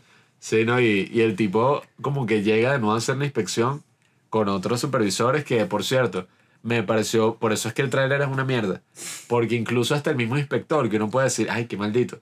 El bicho tiene cierta humanidad, o sea, tú dices como, bueno, pero el bicho es pana. O sea, porque no es que te ponen una vaina blanco y negro, ¿sabes? Como que el sistema es mierda de Inglaterra, no recibe a los migrantes. No, o sea, es como coño. Yo mismo en esa situación estaría y que verga. Sí, o sea que What? parece que al- él- a él mismo le importa, pero no hasta el punto y que sí, yo voy a hacer lo que sea para que ustedes, bajo cualquier circunstancia, no pero y que bueno, ver cuántas más personas hay así. sí, que bueno, ustedes tienen que colaborar también, pues. Y, y ahí es que está esa mega escena que los tipos llegan y tenían como todo así parapeteado, pues como arreglado, pintaron las cosas, tal. Los inspectores igual están como, verga, pero eso hay que reportarlo. Porque coño está vuelto mierda la cosa como pintada así. Y, y como que al final el tipo, pues, que más empatizó con ellos, está como, bueno, pero los bichos como que ya se adaptaron, como que ya arreglaron los problemas, tal. Y los bichos así sonriendo y que sí, sí. Y dije, gracias, amigo, todo está súper bien. Y el tipo como que los ve y se va y ellos están ahí solos en el plano. Y cuando volvemos a ver el plano de ellos dos solos, la casa está repleta de gente, o sea, gente de su tribu, toda la gente que yo me imagino que se quedó Mm. en África. Y, y del otro lado está la niña esta que falleció, que ellos secuestraron. Y es una imagen pero tan, pero tan fuerte, porque para mí representa y, y lo hace de la mejor manera posible, como es el cine inmediato, todo lo que sufre cualquier migrante de, de cualquier país, de cualquier crisis, que básicamente, ok, tú puedes huir de la crisis, pero tú te llevas contigo toda esa carga de, bueno, ay, ¿qué pasa con toda la gente? O sea, ¿qué pasa con tu vida que tenías en ese entonces, tu familia, tus Sí, amigos, que te la gente que se quedó allá? Te hace pensar porque ella, bueno, saliste de una situación infernal, pero que te tuviste que lanzar el viaje más largo de toda la historia para huir de ahí, pero de todas maneras cuando tú llegas al otro sitio, tú lo que te pones a pensar y que, ay, ¿qué pasó con la gente que se quedó? Quizás siguen vivos, quizás si yo vuelvo los ayudo de alguna manera y así como que no pasan por algo tan terrible como por lo que, por lo que yo pasé. Ella está así como que pensando en, en algo completamente distinto que uno pensaría y que, ah, bueno, cuando ya tú llegaste a este sitio, tú dices que a Sí, mí sí, ya no me importa la gente de mi todo. país, qué carajo, o sea, que ellos vean cómo resuelven, ya yo resolví por mi lado. No, Pero la tipa está como fuerte. que con toda una crisis existencial ahí que no, yo, yo me devuelvo para mi país porque aquí yo traté pues de interactuar con la gente y fue una experiencia que no me sirvió de nada, pues yo traté de hablar con un montón de gente y todos me trataban como una extraña. Mm. Entonces yo prefiero volver para mi tierra, pues, o sea, todo el mundo habla mi lenguaje, yo entiendo esa cultura y eso pues que debe ser muy fuerte ese sentimiento si la razón por la que tú te fuiste no fue por gusto en lo absoluto, sino porque eso, porque el te está, o sea, si no te ibas, te iban a asesinar, pues. Sigo huyendo. Y, y por eso a mí me encantó tanto ese plano que yo hasta me gustaría hacerle, qué sé yo, un video, no sé, en homenaje, en análisis o lo que sea, Mm. porque es sorprendente la cantidad de gente variada así dentro de la habitación, rodeándolos ellos dos que estaban sonriendo solos y, ah, y estamos completamente bien. Y obviamente su mundo interno está lleno de todas estas personas, todas estas historias que quién sabe, fallecieron, se quedaron allá en África. La niña que falleció por, bueno, uno diría por culpa de ellos, qué sé yo. Eh, pero es demasiado fuerte y para mí resume todos esos traumas que cargan todos los migrantes de, de toda la historia y de todo el mundo.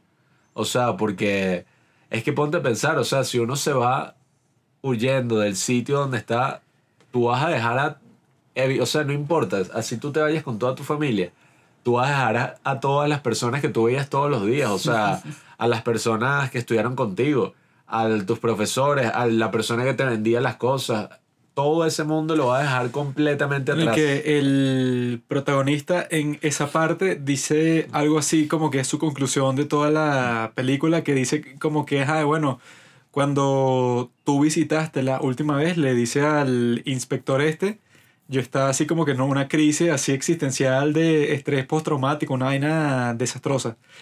Pero ahora yo como que aprendí que, bueno, si quiero como que superar todos estos problemas, en vez de huir de ellos y como que inventarme un montón de cosas como que para justificarme y tal, tengo que verlos a ellos como que a la cara y darme cuenta de que, bueno, todos esos problemas y todos los monstruos contra los que yo me enfrento en este mundo son como que mm, yo mismo. O sea, que lo dice así como en dos, tres frases y que, bueno, si tú estás como que en constante conflicto contigo mismo, llega un punto que eso, pues, o sea, que te das cuenta que, ajá, para arreglar todo esto, toda esta culpa que siento, todo este estrés que siento, tengo que sentarme a pensar por qué es que está pasando, pues, o sea, qué es lo que yo siento, que si la culpa, eso, pues, de haber secuestrado a esta niña, como que te ilustran bastante bien, que cuando él lucha con todo eso, es que lo aceptó, pues, o sea, que dije que, bueno, yo como que cometí este acto atroz para salir de mi país, pero al mismo tiempo, bueno, o sea, Claro. Como que yo, yo puedo decir que no fue como que una decisión así para dañar a nadie, sino que es eso, pues, o sea, Como para luchar contra esos demonios, tiene que aceptarlos primero, pues. sí, tiene que decir que, que bueno, ajá, yo soy culpable de eso, pero yo no soy una mala, una mala persona por eso, porque si considero la situación completa, Eric, ay, ¿qué iba a hacer? Sí, Claro. que bueno, si no hacían eso, pasaban como 10 segundos Ah, más y me tiroteaban en la calle. Eres víctima de las circunstancias. Sí, o sea, no, no tenías ninguna opción. Y me imagino que el sentimiento que surge por haber dejado todo atrás es tan fuerte que puedes llegar a extrañar cosas que nunca pensaste que extrañarías. Claro. Hasta ese trabajo de mierda, el vivir situaciones tan caóticas, puedes llegar a extrañarlas. Porque es algo que no, no tiene que ver con la razón. Son sentimientos. O sea, Sí, una melancolía que, que hay muchas películas, bueno, el mismo Tarkovsky. Sí, sí, y, y como la mayoría de los sentimientos, o sea, no siempre tienen sentido, ¿sabes?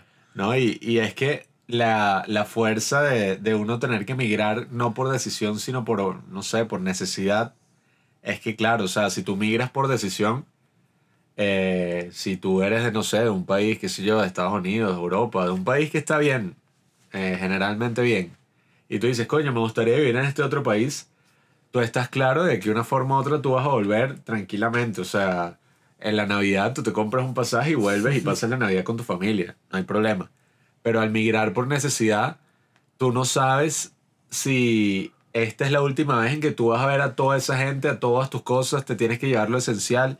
Es como que, mira, todo tu mundo, despídete de él y, y viaja a, otro mundo que creo que era Kennedy, el que hablaba a favor de los migrantes y, y de, bueno, que el mismo Estados Unidos es un país creado por los migrantes, que, que dice que esas son como una de las personas también más valientes de, de la historia. Obviamente los que se quedan y luchan y, y todo ese pedo también, eso es todo un tema, pero si tú agarras todas tus cosas y decides irte a lo desconocido, buscando como construir tu vida en un país o en una circunstancia que no tienes ni idea ni conoces, eh, tú eres eso, pues estás como haciendo una de las bromas más valientes así. Oye, en el caso de ellos, de la pareja protagonista, y que bueno, ellos nunca deciden nada, sino que es y que Claro, bueno. o te vas ahora mismo para donde sea, o sea, tú, tú quizás ni siquiera estás pensando a qué lugar vas a terminar, sino que tú dices que bueno, si yo no me iba en ese momento, simplemente me mataban, entonces como que no me importa mucho dónde termine, porque la alternativa era que me tiroteaban en cualquier sitio solo por ser de una tribu ya. Sí, sí. Pero bueno, a mí me encantó His House, también concuerdo de que es de las mejores del año. Y como dije, pues me parece una de las apuestas así más creativas dentro del thriller, dentro del terror psicológico de los últimos tiempos. Sí, Y bueno, es que si la coño. comparas simplemente con la que le hicimos el en 15, pues Malcolm and Mary, No, es bueno. que bueno, esta es la película que sí más visual, que te ilustra todo y ya, Mm, en vez de tratar de explicarte la situación o darte que sí un mensaje y que bueno, Pablo, ahí está, los migrantes Sí. son buenos y la gente que no los acepta son malos, sino que es No. que bueno, llegas a una cultura totalmente distinta y te cuesta adaptarte, bueno, hay gente que te recibe bien, hay gente que te recibe mal, gente que es estúpida, gente que te entiende, o sea, no hay ningún mensaje que, ajá, la migración es buena, sino que es que, bueno, es un sistema mega complicado en donde nunca vas a tener una respuesta definitiva y que, ajá, listo, o sea, esta gente es buena y los que no acepten a los migrantes exactamente como vienen son malos, sino que ellos mismos, bueno, tuvieron que pasar por una experiencia súper traumática, que es toda la que te muestran en la película, para aceptarse a ellos mismos y luego de eso que pueden como que verse más o menos normales. Pero si ellos no hubieran estado dispuestos a eso, bueno, o sea, los hubieran expulsado. No hubieran sido capaces de adaptarse nunca ya. La razón por la que la casa está embrujada es buenísima, es súper inteligente. Normalmente cuando la casa está embrujada o que los protagonistas llevan el demonio, qué sé yo, consigo, es súper, no voy a decir que absurdo, o sea, en el género del terror le dan su sentido. Pero Sí, ah, siempre bueno, es y que- veces.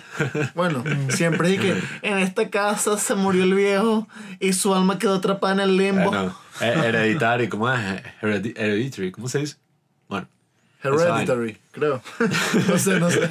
bueno Hereditary. eh, en esa eh, pasa como que uno dice que berro, esta será una gran metáfora al proceso de duelo y la salud mental en una familia. No, no, no, en verdad es un grupo de brujas, qué sé yo, que van a reanimar un demonio. Sí, sí, aquí es súper inteligente. Aquí te lo dejan eso, pues Bien ejecutado. mucha nuance, pues sutileza. Que siempre está como esa duda de, ¿es la casa la que está embrujada o a donde sea que vayan? Ese burdo de fino, marico. Pero en este caso yo estoy seguro de que son ellos. O sea, si hubiese sido esa casa u Sí, otra, bueno. No, igual claro. hubiera estado, claro. Sí, que era algo que ellos ya cargaban sí. consigo, pues. Y que eso ilustra también de alguna forma como el folclore de todas esas culturas, pues que... Y de todas las culturas en general, que tú dices, este fantasma, no sé qué broma. Y muchas veces ese fantasma representa algo de, de la sociedad, pues. Ahora es el turno de Robinson con su elección del 2020. No sabía cuál elegir entre mi top 3 del 2020. ¿Cuál es mi top 3 del 2020? Se estarán preguntando. Ya les diré. The Devil All the Time, Another Round y la que elegí finalmente, Sound of Metal. Me quedé con esa porque, bueno, The, The Devil All the Time, a pesar de que me gustó burda y la actuación de Robert Pattinson es buenísima y Tom Holland me impresionó, ¿Qué? no sé, no sabía que hablar de esta película, o sea, personalmente. Siempre me gusta elegir una película Sí. con la que la pueda relacionar con mi experiencia de vida o... Está algo- buena, pero no tiene mucha sazón ahí de... Sí, sí, como para...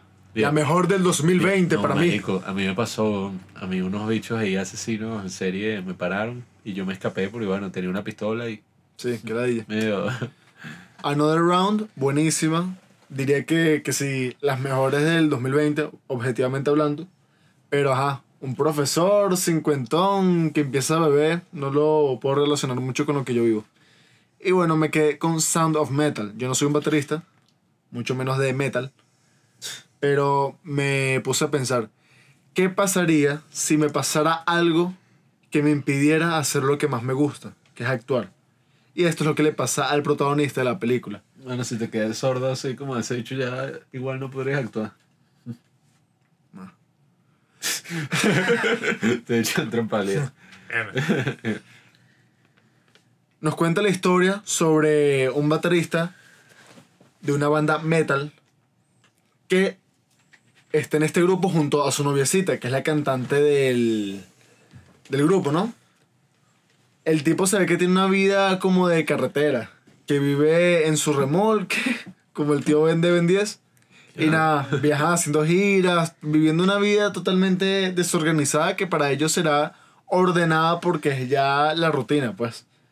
Pero viven de gira en gira, están buscando cómo subsistir con esto que están haciendo, que es la música, metal, ya casi inexistente.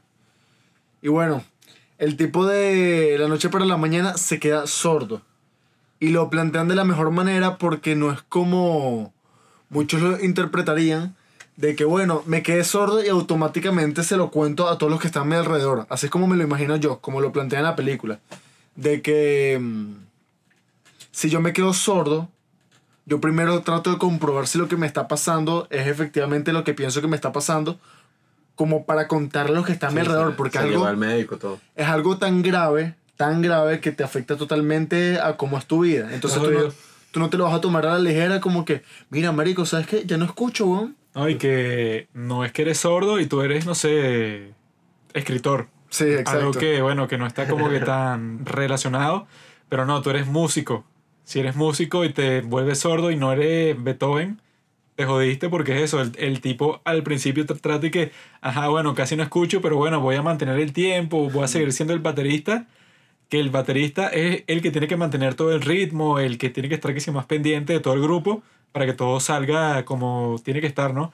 pero el tipo como que se da cuenta súper rápido y que bueno, casi no escuchas y cuando vas para el médico te dice que no, bueno, tú ahorita estás mal, pero si no haces esta operación súper mega costosa, vas a seguir desmejorando hasta que no escucharás nada, que o sea que le dice incluso al principio, pasa así como con Waves, que en Waves le dicen y Mm. que tú el hombro lo tienes así casi destruido.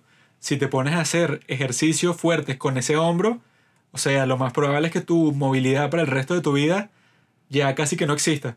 Pero él no le para y sigue haciendo la lucha y le destruyen el brazo, pues. Entonces, en este caso, el doctor le dice que, ok, tú ahorita te estás salvando. Deja de, de hacer como que estas presentaciones súper potentes de metal, porque si las sigues haciendo te vas a quedar sordo, pero 100%. Ahorita estás que, bueno, te cuesta entender, escuchar y tal, pero te vas a quedar sordo 100%, no vas a escuchar nada. Pero el tipo no le para, el tipo sigue es- exactamente igual y uno se siente como que un poco incómodo porque estás ahí, coño, no hagas eso. Porque el tipo está eso, pues, como que de, de baterista de metal, así como que haciendo unos golpes súper fuertes. Y a uno así como que le da un poco de dolor también y que no hagas eso, no ves que el médico te dijo que te vas a quedar com- completamente sordo, huevón. Y al principio de la película, que si a los 15 minutos te muestran como la rutina que tiene este tipo Mm. en su remolque, que a pesar de ser un espacio súper pequeño, el tipo se maneja muy bien. Tiene una rutina en la que ya se mueve como pez en el agua. O sea, él se monta su desayuno, hace café, ejercicio, vaina. hace café. Y lo que más me gusta es la minuciosidad que tienen a la hora de el sonido. O sea, todo lo que tiene que ver con el sonido te lo presentan súper detallado. Desde eh, a la hora de hacer el desayuno, cuando hace ejercicio, cuando pone la música, hasta cuando cae el, el- no sé cómo se llama, el piquito en el vinilo, creo que era. Claro, es O no que sé si era un vinilo, pero te lo presentan como La que el sonido es muy importante. Todo lo que tiene que ver con el sonido es muy importante y es lo que lleva la vida del personaje. Exactamente. Y pasan que si 10 minutos, no sé cuánto pasa, y te muestran la misma rutina, pero el tipo ya con el, el oído súper, ¿cómo se dice? Deteriorado, ¿sabes? Claro, es que lo, lo más impactante cuando él va al médico es que el médico le dice que mira, pero tú ya no vas a recuperar la audición que perdiste. Y es y que, ajá, pero si ya no escucho un carajo, o sea, no defino ni, ni lo que está Ay, diciendo la gente. fue de un día para otro, porque eso, yo cuando empecé a ver la película, yo dije, ah, claro, esto es una película musical. O sea, te van a mostrar como que este grupo... Sí, o sea, que si este grupo de metal que está haciendo la gira y, ajá, él no sé, que si ten- tendrá problemas con su novia, que si un conflicto así, pero y que no, o sea, te muestran al principio y que e- ellos tocan esta música súper pesada y eso, de un día para otro, él escucha perfecto, o sea, es como que desde su perspectiva, y ya el día siguiente él trata de eso, de hacer lo que tú dices, que voy a seguir con mi rutina. O sea, no escucho nada, creo que es temporal, pero voy a tratar de seguir con lo que, con lo que estoy haciendo. Y le es imposible, puede decir que no, o sea, todo ha cambiado. Yo no puedo vivir como vivía antes, todo es totalmente distinto y uno se queda y que es ahí, que era lo que yo ta- también le estaba diciendo a Robinson, y que si tú llegas a un punto y que sí, tú gastaste toda tu vida en eso, o sea, tú ya tienes treinta y pico, no te desarrollaste en más nada, sino en ser músico y ya, y te dicen que te vas a quedar sordo, ¿qué haces pues? Porque no, no tienes como que el tiempo, bueno, si te dicen eso, que si ponte por mala suerte a los 19, 20 años, tú dices que, ah, bueno, listo, mi vida se va a tratar de otra cosa, tuve la mala suerte de que me cayó esta enfermedad. Pero si tú ya apostaste todo a ser músico y te dicen que no, ya no escuchas nada, ¿qué carajo haces? Claro, y el tipo tiene ya como un personaje creado dependiendo de lo que hace Sí, su- su profesionalmente. personalidad. ¿Quién el, es él? el tipo tatuado con una, una, una apariencia super metal. Entonces, como el personaje que él se creó dependiendo de lo que él hacía, que era música, música metal. Pero cuando te dicen que ya no puedes hacer eso, es como si toda tu persona se viniera abajo, es como si ya no existiera. Es como, tienes que empezar de cero. No, y la misma relación que él tenía con la, la chama esta, toda su vida. Se viene porque- abajo, Y, se y viene esa es la cosa que a mí siempre me ha dado miedo de, de perder un sentido o de como que cada sentido, la importancia que tiene, porque claro, eso es como siempre pasa con el cuerpo, que todo está hecho de la forma en que si a ti te falta un sentido o te pasa algo, no sé, pierdes un dedo, tú te das cuenta de la importancia y verlo. Hay 10.000 cosas que yo nunca noto y nunca registro día a día, pero con tal de que yo pierda uno o se deteriore uno o cualquier mini falla dentro de todo ese megasistema, estoy re que te jodido, o sea, sí. que ya tu vida es, No. completa, es completamente distinta ya. O sea, si pierdes, obviamente, la visión, si, si te quedas mudo, si pierdes el sentido del tacto, o sea, marico, ¿qué es eso? La película transcurre y al tipo le consiguen como un grupo de sordos. Una comunidad en la que todos se pueden sentir cómodos, cada quien tiene como una labor, un deber que hacer en la casa, como un campo y tal. Y mm, el tipo, el protagonista al principio está como reacio a esta idea de pertenecer a esta comunidad y abandonar todo lo que había hecho durante toda su vida, su novia, todo. Al final acepta estar aquí después de tantos rechazos hacia el jefe de esta comunidad, por así decirlo, a la dinámica que tenían del día a día. Pero al final el tipo se integra. Y lo que me parece curioso es que son personas súper diferentes y lo que se hace que se relacionen es el ser sordos. Y lo que yo digo es que, el- o sea, uno teniendo el oído en buen estado, no nos podemos relacionar, es como raro explicar, o sea, Sí, sí, somos sí. diferentes, y, pero no nos podemos relacionar con esa cosa en común que es tener el oído bueno. Pero estos, a pesar de ser totalmente diferentes entre ellos, se relacionan teniendo el oído malo. Claro, es que la, la dificultad también se puede convertir en un punto de encuentro. Claro, exactamente, sí. Cuando eso, no sé, si nosotros tenemos los mismos problemas, nos podemos conectar a través de esos problemas y, y lograr como algo, pues Sí. una conexión, superarlo juntos, pero eso se ve muy claro al principio y el gran contraste que hay, que es que bueno, ¿qué carajo? ¿Cómo te vas a relacionar tú con una gente que tú estás llegando y todos vienen de un contexto totalmente distinto? Todos se comunican ya por lenguaje de señas, todos son o nacieron sordos o nacieron así con eso, llevan un pocotón de años y tú, si fue algo literal, o sea, ni siquiera, yo creo que ni de un día para otro, de un momento para otro, o sea, fue como que, verga, y de repente ya no escuchaba, como si se te taparan los oídos. No, y que y no es distinto como si fuera hace, no sé, 100 años, que si a ti te dicen y que eres sordo, pues tú estás claro, bueno, soy sordo por siempre ya. Pero él tiene como que la esperanza desde el principio y que no, ahora con la tecnología, si yo consigo, creo que eran eso, como 80 mil dólares, Sí. yo listo, o sea, me puedo hacer esta operación, me ponen este implante y tal, pero él, bueno, obviamente que no lo tenía desde el principio y tiene que vender que si todas sus posiciones y tal, pero que es como que una situación muy distinta en cuanto a circunstancias, porque si eso te pasa eso hace cientos de años, tú nunca vas a pensar que, sí, yo me voy a hacer la operación con este tipo y voy a recuperar mi audición, no, pero él tiene como que esta esperanza desde el principio y es que el tipo que es como que el líder, el sabio del grupo, le dice que, ok, tú tienes esa esperanza, pero lastimosamente ese aparato que te van a poner, te dicen que es muy bueno y tal, pero no tiene sentido, pues, o sea, tu, tu vida no va, no va a cambiar drásticamente. Tiene más sentido que, bueno, que debe ser súper difícil y que acepta lo que te tocó, que es una porquería, pero bueno, Él dice No una tiene de frase, otra. así, ¿cómo, sí, cómo eh, es la frase que él dice? El- Eh, no, no recuerdo exactamente cómo Sí, es, pero- pero... el líder de la comunidad le dice que para ellos ser sordo no es una discapacidad, Mm. no es nada malo, es algo con lo que tienes que vivir y Sí, ya. o sea, que es una forma de ser distinta. Adáptate con este lenguaje, pero no es y que, bueno, tu vida es terrible, no, o sea, es como Mm. que una forma distinta y ya. y el protagonista sí lo ve como algo malo. Mm. El líder lo expulsa de la comunidad. Bueno, es que yo abajo, a mí me gustaría resaltar eso cuando él llega a esa comunidad, que pasa algo que es muy interesante porque si tú de un momento a otro te vuelves sordo, tú claramente dices como marico, o sea, pero yo no quiero pertenecer al grupo de los sordos. Yo no quiero que esta sea mi vida ahora, o sea, porque me pasó algo en el oído, ahora toda mi vida se trata de que soy sordo. Y eso es algo que se ve mucho mm, con cualquier enfermedad, pues el cáncer o, o patologías crónicas, pues podríamos decir, o algo que te afecte tu vida.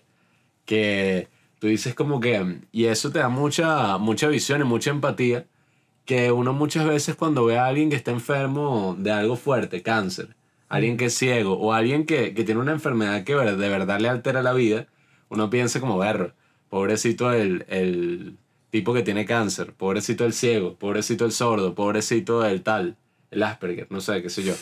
Pero después cuando tú ves esta perspectiva, tú te das cuenta como, coño, pero eso le puede pasar a cualquiera y, y en verdad, o sea, es como que, bueno, una persona que por cuestiones de la vida nació así o, o le pasó eso, perdió la visión en un accidente, tal, y ahora está tratando de lidiar con eso, adaptándose a ese mundo, pero no es que uno dice que, bueno, ¿sabes? Uno tiene como que ver las cosas así que ahí está el ciego, o sea, ahí está el tipo que tiene tal, como que esa es ahora su característica que más lo define, y, y no es que sea algo mm, así súper malo desde un principio, sino que uno hace eso para separar, como para decir como coño, ¿no? O sea, esa es una persona que, bueno, ¿sabes? Está allá, está a lo lejos. Pero cuando tú ves la experiencia de este tipo, tú dices como, coño, si eso te pasa a ti por mala leche, o sea, no sé, tuviste un accidente, eso pasa mucho.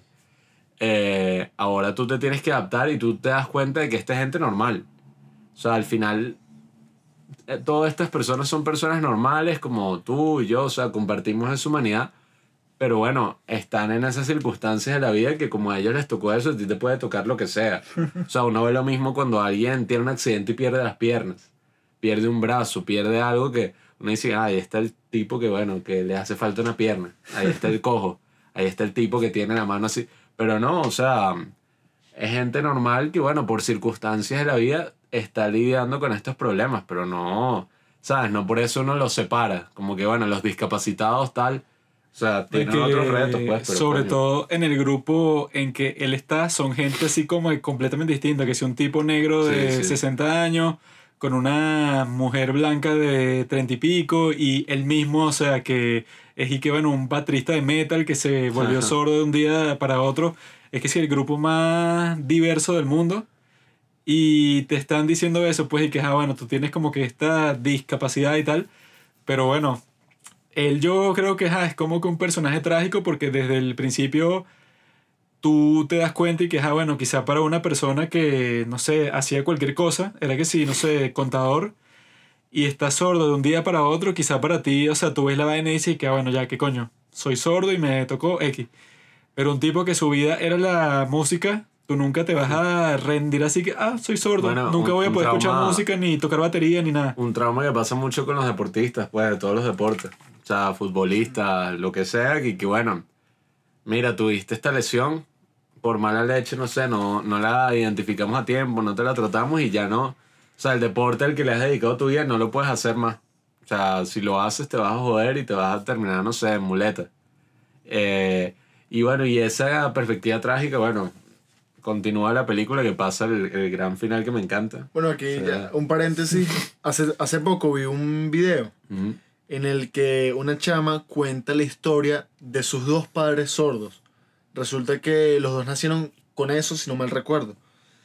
Y hubo un comentario que leí en el que un tipo dice como que el video es súper silencioso, pero es porque no están haciendo nada que tenga que ver con agarrar cosas, comer, qué sé yo. Es simplemente la jeva hablando así a la cámara y ya. Entonces el chamo comenta como que me imagino lo silenciosa y pacífica que debe ser esa casa. Y viendo la escena en la que están comiendo en Sound of Metal, que es demasiado ruidosa. Y otro chamo le comenta a ese comentario como que en realidad no, porque no saben cuánto ruido están haciendo. Entonces me imagino que debe ser que sí que un desastre sonoro constante. Ah, ¿verdad? Sí, eso es burda buena esa escena que creo que te muestra las dos perspectivas, pues, como que todo en silencio, ellos comiendo y así y tal, lo único ah, mira, qué pacífico. Y después como que la broma del sonido, los bichos, Y es tan O sea, se escucha demasiado, No, es por sí. nada malo. eh, No, no, es claro. como un, es un hecho, es incómodo para uno. Es incómodo para nuestro oído escuchar como esos cuchicheos, esas, Sí, los sí, eh, cubiertos, claro. los vasos, contando historias así como con las manos sonando. todo- Porque todo muy ellos expresivos no así, sí. están como que conscientes de los ruidos que hacen que si con los cubiertos y toda la vaina, eso, por, porque son sordos, no les importa hacer un escándalo así, que si lanzando un tenedor, una, una cosa, sino que es como que mucho más ruidosa que una comida entre gente, eso, con audición normal. ¿no? Y, Exacto. y que incluso él al final eh, termina relacionándose con la música desde otra perspectiva. Cuando él empieza a ir a estas escuelas de niños sordos y como que están viendo un concierto, un poco de gente bailando y tal, y el bicho decide como irse afuera al parque y otro chamito lo acompaña, pues uno como con que se encariñó. Y el bicho se acuesta así como que en el tobogán, el chamito así pega el oído del tobogán y el tipo empieza como que a tocar así batería en el tobogán, en el tobogán de metal. Y el chamo empieza a sentir las vibraciones así de la batería y empieza a repetir los mismos sonidos. Y es muy fino esa escena porque, claro, es como otra forma de conectarse con la música.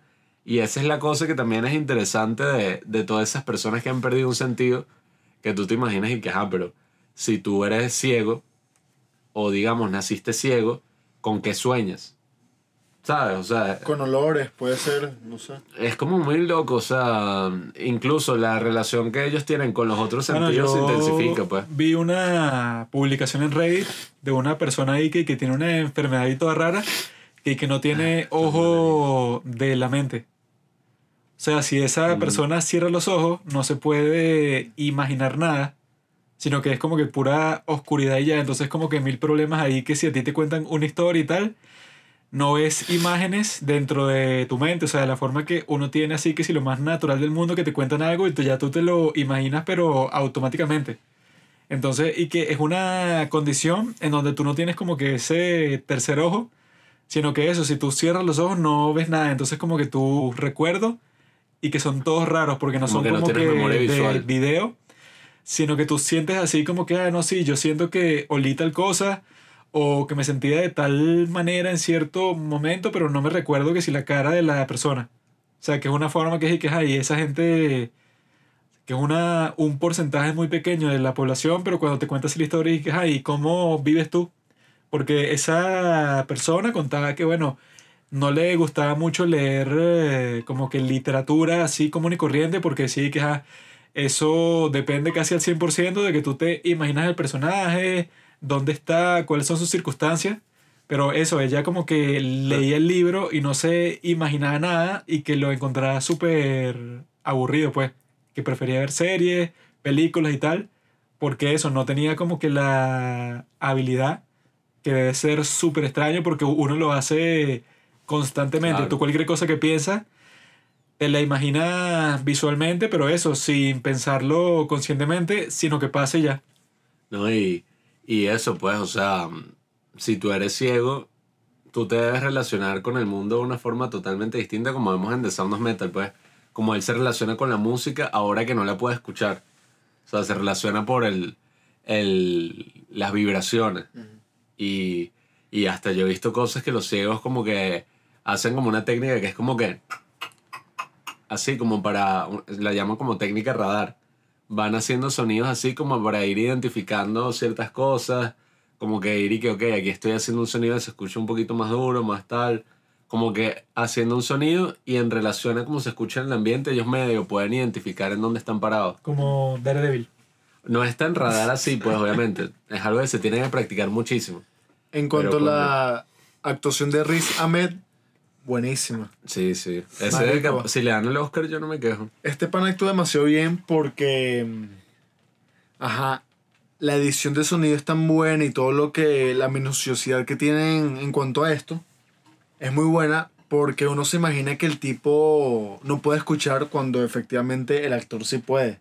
Simplemente está haciendo todas estas. Estos gestos de que está perdiendo el sentido del oído, ¿se dice? La audición. De audición, exactamente. Cuando efectivamente se puede escuchar. Y bueno, no sé si gane el Oscar porque a, pe- ajá, a pesar de que el 2020 estuvo súper limitado en cuanto a películas, actuaciones, qué sé yo, hay actuaciones buenísimas. Está la de Chadwick Boseman en Marini's Black Bottom, está la de Robert Pattinson y hay como unas tres más que son Pero la de buenísimas. Robert Pattinson es es el mejor actor principal. No, no, capaz. Probablemente sea el mejor Obviamente actor que de, no, re- obviamente que no. de reparto. Ah, pero los Oscars este año no cuentan. Ajá. Así que no hables más de ellos, pendejo. Lo matamos. Sí. Y bueno, pasando al final, eso que decía Juanqui de que la esperanza y todo eso que se tiene en estos tiempos gracias a la tecnología, la esperanza puede llegar a ser dolorosa. Hay veces que la gente tiene tantas opciones que no saben cuál elegir y eso hace que el camino sea una frustración constante por no tener eso que tanto desea. Antes nada, y que bueno, tengo esta vaina que me aqueja y nada, tengo que vivir con eso porque no hay nada que me lo pueda resolver. Pero este tipo tiene esa esperanza constante y cuando por fin logra obtener eso que tanto quiere, esa audición gracias a la tecnología, es que sí la vaina más molesta del mundo. Marico, yo viendo la película, como eso, pues te muestran su perspectiva. Sobre todo en la escena de la fiesta, yo estaba ahí que ¡Ya! O sea, es horrible. Yo no me imagino ir, tener que escuchar eso por siempre. Y además se veía súper chimbo así la cosa, carísimo. Tuvo que vender todo. Y bueno, ya yéndonos hacia el final, como que se desarrolla mejor el personaje de la novia. Porque hay una escena que me encanta, que el papá francés la, de alguna manera la obliga a cantar una canción súper suave cuando la tipa está acostumbrada a cantar canciones fortísimas, ¿no? Este, y yo me imagino estas personas tan talentosas pero con estos padres tan ladillas, que tú tienes un talento. Por ejemplo, tú eres tremendo actor y a ti lo que te gusta es hacer comedia. Lo tuyo es, no sé, sketches de SNL. Pero tu papá, o sea, es que es director de cine y te mete esta vaina de un actor de verdad hace películas dramáticas. Y tú, no sé, tienes un talento para los instrumentos arrechísimos y lo que quieres tocar es la guitarra eléctrica, pero tu papá que el violín. No, y bueno, y, y la mamá se había suicidado, ¿no? Exacto. Y estos personajes, el protagonista y la novia, tienen como unos traumas arrechísimos de los que no se comenta mucho. El tipo era adicto a... A la heroína. Sí, a una... Ajá. Entonces hay un momento en el que se abrazan y lloran, tú me salvaste, no, no, tú me salvaste a mí. Y uno se hace una mente de lo que pasaron por esta, la vida de estos Sí, personajes. estaba toda cortada. Entonces juntos, estas personas tan, con tantos traumas, con tantas vivencias horribles, se curan estando juntas. Es casi como un corazón roto. O sea, ¿sabes el cora- la imagen que uno tiene del corazón roto que solamente está sano Sí, sí. cuando están juntos? Yo así me imagino esta pareja. Es una relación tóxica.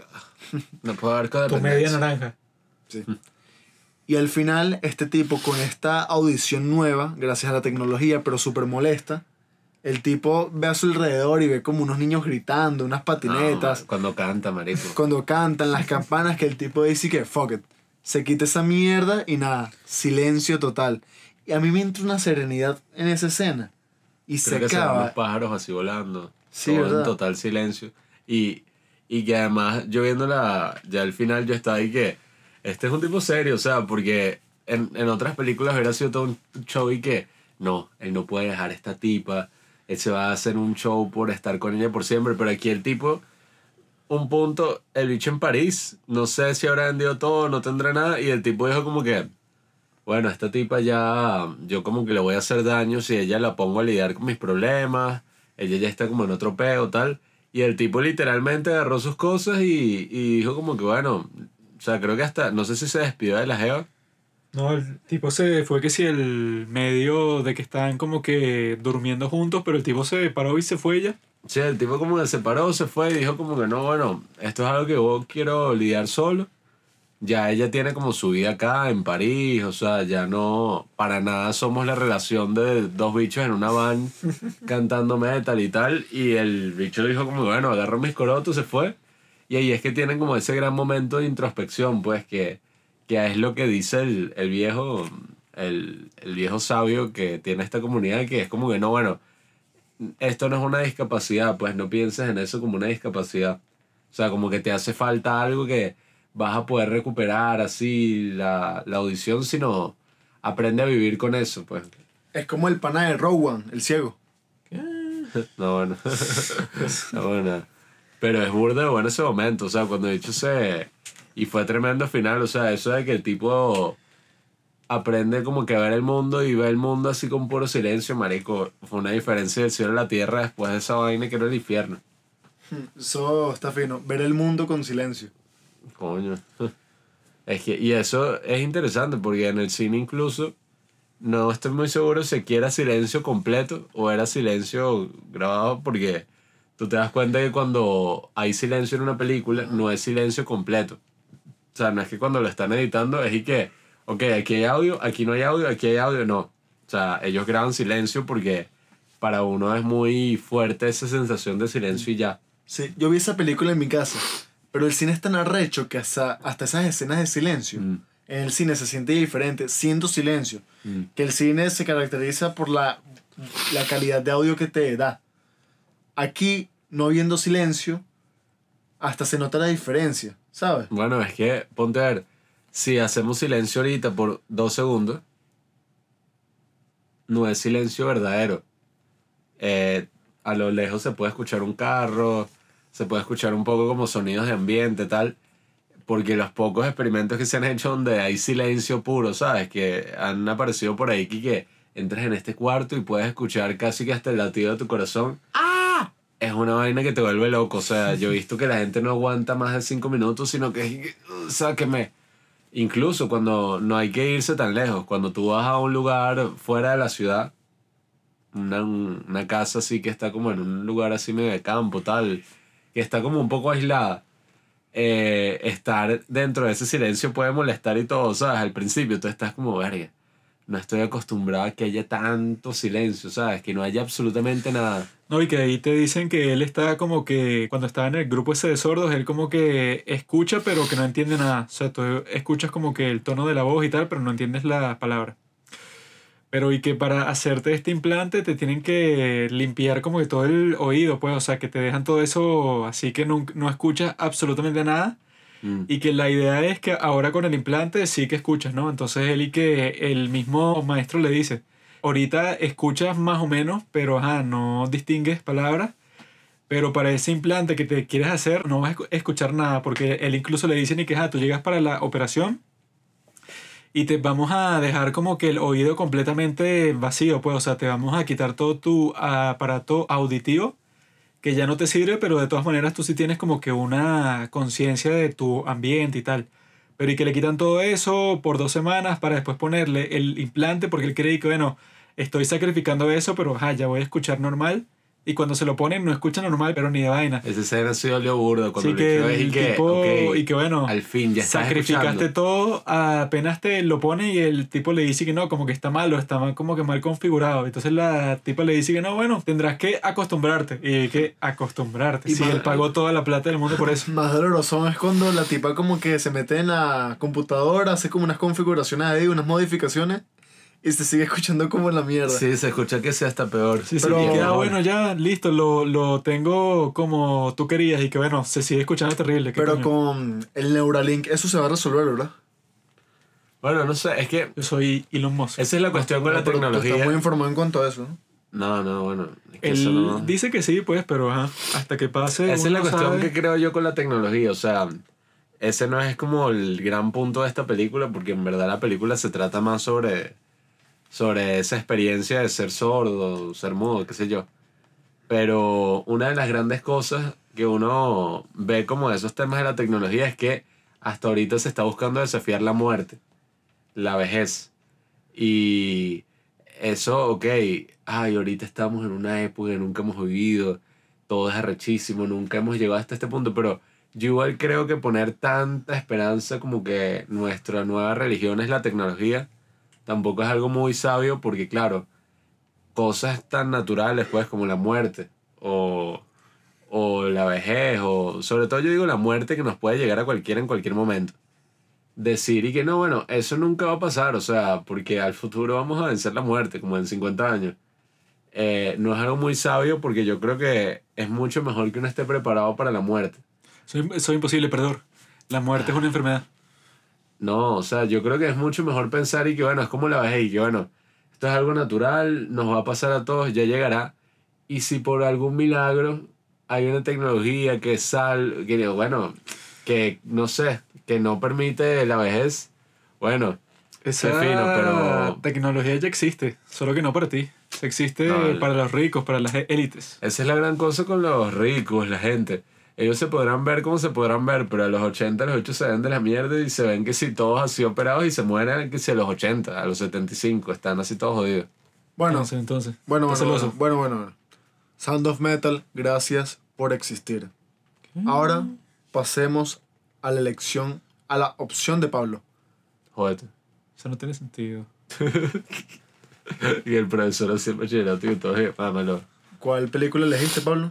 Ay, ese fue todo un proceso porque nos pusimos a ver todas las películas que no habíamos visto. Entonces, claro, buscar listas de películas, las mejores de 2020, preguntar por ahí.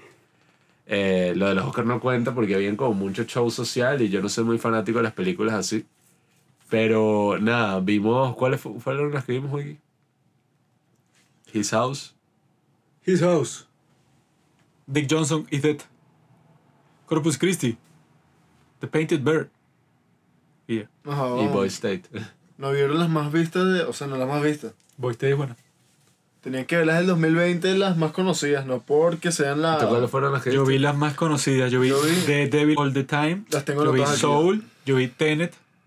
Y todos antes que tú, perdedor. O sea, uno... ¿Qué?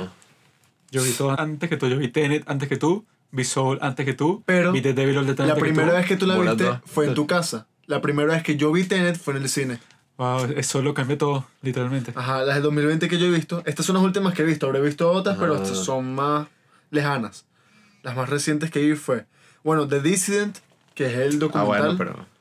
Ok, Sound of Metal, Promising Young Woman, The Trial of the Chicago Seven, His House, Pieces of a Woman, Ma Rainey's Black Bottom, Malcolm and Mary. Soul, Another Round, Borat 2. Son casi las mismas que vimos. Sí, sí. pero- Es que Este- también no me llama... O sea, ah, sí bueno, no para, lo- disculpa, para los Golden Globes está nominada Hamilton. Ah, que esos nominaron hasta bueno. Eh, falta que nominen videos de Esta, YouTube, o sea... esta de Zombies, hashtag Alive, la surcoreana, 2020 es. Es el 2020. Buena. No, pero eso... Solo que esas son películas para divertirse y ya, pues. Para pasar el La rato. mejor del año. Palometeres, güey. Como esa, palomeras. la de ¿Qué? The Call, que es y que bueno, Sí, sí. fue divertida, pero yo no voy a estar con un show y que sí, cuando la protagonista que está hablando con un- una tipa del pasado le dice no, pues. El año pasado salió un document, no, un documental, un especial de stand-up de Kevin Hart, desde su casa, por toda esta vaina de la pandemia. Y que la DJ. No me gustó mucho. Pero, o sea, Kevin Hart es fino, pues. Es que todo. la cuestión con este año es que... Habla de tu película, pendejo. Ajá, ajá. Hubo muchas películas indie. También eso lo complica un poco todo porque uno, sobre todo en pandemia, si no puedes ir que si ni al cine, películas tienes que... indie son películas indígenas, ¿no? That joke. The Revenant. Bueno, no puedes descargar como todas esas películas porque, bueno, salen como tiempos ahí disparejos, no están en los servicios de streaming. Es como todo un peo ahí. Entonces, que si las más así que quería ver, Nomadland y Minari, no estaban como en buena calidad. Entonces, yo dije, bueno, que la ella, X. No voy a hablar de ellas. Y yo dije, como que berro, voy a hacer una mini trampa, aunque no es trampa, pues, ¿qué coño? Hay veces que yo he visto muchos críticos que agarran películas que salieron en el 2000, o sea, el año anterior, pero que se estrenaron oficialmente el año de public o sea, de, en el que estaban hablando. Y yo dije que bueno, voy a hacer lo mismo. O sea, agarré una película que en teoría se presentó en unos festivales en el 2019, pero se estrenó en julio del 2020. O sea, se estrenó mundialmente. Eh, entonces yo dije que bueno, marico, no me jodas. O sea, O sea- sí se estrenó en los cines en el 2020, pero se presentó en uno que otro festival en el 2019. Hiciste una mini trampa. Sí, porque en verdad es como que, bueno, ok, se estrenó en festivales, pero se estrenó en el cine en el 2020. Y de las tres películas que elegimos, la tuya es la única que es el 2020, oficialmente, pues. Es el 2019. Ah, bueno, sí, eso no importa, pero... Hiciste trampa en las elecciones. Es en realidad Hiciste trampa en las elecciones. Donald Trump. A eso es a lo que voy. Hizo, hizo. Juanqui, ¿te das cuenta de esto? Hizo trampa en las elecciones, weón. Y, la, y es arrecho que uno tenga que hacer esto porque eso, pues el año tampoco vi todas esas películas y, o sea, si tú te pones a pensar, coño, Drunk, Drunk, Borracho. eh, le hubieran puesto de título Drunk, no entiendo por qué se fueron con... Capaz Drog es en sueco, ¿es? Sí, Drunk es en sueco, pero ¿cómo lo tradujeron? No, o sea, Another capaz. Drog es borracho en sueco. Danés inculto. Danés. Ay, qué idiota. Danés. Pero bueno, ajá, esa es burda de buena. Buscar qué significa. Pero tú no Idiota. dices como que, ¿sabes? Verga, la mejor del año. Sol también es burda buena, pero yo no me imagino así que, bueno, verga, esta película es la La mejor. que fue como pasó con Moonlight, pues. Y que Moonlight es, es buena. Coño, exacto. Es fina, pero no hay que. La mejor del año. Mejor que La La Land, que es una producción 10 mil Coño. millones de veces más grande y con más mérito. O sea. El, yo creo que al final todo se reduce a, a un tema de escala para mí. O sea, hay ciertas películas que son como de una escala, como de una... ¿Sabes? Un nivel, tú ves Synecdoche en New York, tú ves El Árbol de la Vida o estas películas así, tú dices como que no, o sea, yo no me voy a poner a criticar que, no sé, ay, en el tercer plano no me gustó cómo fue el foco. Son como películas de otra escala que tú dices y que bueno, esto está apuntando a algo más arrecho, pues al arte. Y ahí es que nos conseguimos con The Painted Bird, que es mi opción de mejor película del año 2020, que es una película que yo ya había escuchado por ahí. eh, probablemente la hayan escuchado si siguen algunas cosas así de Film Twitter o de páginas así intensas de cine. Y la imagen más así icónica es un niño enterrado eh, en la tierra, solamente la cabeza sobresale y hay un cuervo así como picoteándolo. Esa es como la imagen así más famosa de la cuestión. Pero es como una decisión ahí que me costó un poco porque honestamente creo que no es una película que recomendaría en el sentido de que, coño, vela. O sea, descárgatela y vela. No. O sea, sería medio maldito porque imagínate, o sea, que la vieras con, no sé, tus amigos, con tu novia, con tu familia. Sería una experiencia muy traumática. Pero igual es una película de una gran escala y la historia es sencilla. O sea, en verdad. Está basada en un libro de los años 60 que relata también un poco los, los horrores del holocausto, pero los relata de una forma tan horrible que se dice que es ficción, pues. O sea, que tampoco todo, o sea, todo eso es como difícil que le haya pasado a alguien en un año, pues, en dos años. No es ficción, no es ficción. Ajá. Unos dicen que la ficción ni siquiera existe. Todas las historias que tú ves en cualquier obra de, entre comillas, ficción, como los llaman los normies como tú, eso lo tuvo que haber pasado a alguien en toda la historia. Si hay 7 billones de personas vivas hoy, eso quiere decir que en toda la historia han estado vivas en general muchísimas más personas. Algo así le tuvo que haber pasado a alguien, pero estadísticamente, a juro. Parece un posmoderno. Por lo menos antes de que la Tierra... Ah, no, si tú crees que decir los datos de algo es posmoderno, Esos se son los nota que nada. no, no tienes la idea del concepto de lo documental autobiográfico, como se decía, es que le pasó al autor, pues en ese sentido. Ficción es que el autor dije que, bueno, voy a ponerme a escribir así, obviamente, cosas así más generales. Y no fue que se basó en historias que escuchó Tú tal, sí acabas de pasó, decir bueno. que eso nunca le pudo haber pasado a alguien en No, un periodo no. de uno o dos años. Espera, yo Yo ahorita, estoy yo ahorita diciendo- voy a hacer mi análisis de la película Bien. respecto a eso. Estoy diciendo, estadísticamente tuvo que haber pasado. Ah, Por ejemplo- Ahorita voy a hacer el análisis Por ejemplo, eso, pero- para mí la Tierra antes de ser la Tierra fue la Tierra Media. Bueno, es que si fuera- y que bueno, no sabemos. Esa es la lógica de Juanqui. No, que no sabemos. Tuvo que haber pasado, pero con 100% de certeza, Ajá, pero- juro ya. ¿Qué? A una Obviamente, sola ¿no? persona no le... Estadísticamente. Claro Star que no. Trek. Esta- tuvo que haber pasado, claro que sí. Star Trek. que Star Trek. La historia esa de Ah. sufrimiento pasando por... Pero no por- estás hablando Ah, como pero- que de la ficción, que... Ese no es el punto de este argumento. El punto es que Tú dijiste que no se puede, No, y sí se no. puede, sí, ese no es el punto. No, no, no. El punto es que a una persona, no es que el autor conoció la historia de una persona que literalmente le pasó, como vemos en la película, y que pasó a esta persona, lo enterraron aquí de cabeza, Creo que pájaros. interpreté lo que Juanqui dijo de otra manera. O sea, O sea, me refieres a eso, pues no es biográfica en ese sentido, o se asume que no es biográfica porque es muy horrible para que tú digas y que coño. Yo no sé a quién le pasó literalmente todas esas cosas a una sola persona, es muy arrecho. Te falta imaginación. Pero no. yo creo que Sí. sí. Entonces, creo que O Juanqui sea, tiene porque. razón. Claro que no, eso es como que. Ha sido vencido. Claro que no. No se trata sobre eso. Ah, pues. El. Este, mira, él nunca pierde. Eso sí es- tiene un muro Estoy así. mi análisis. en- en- Después, en si lo el quieres refutar, bueno, pero déjame que haga mi análisis.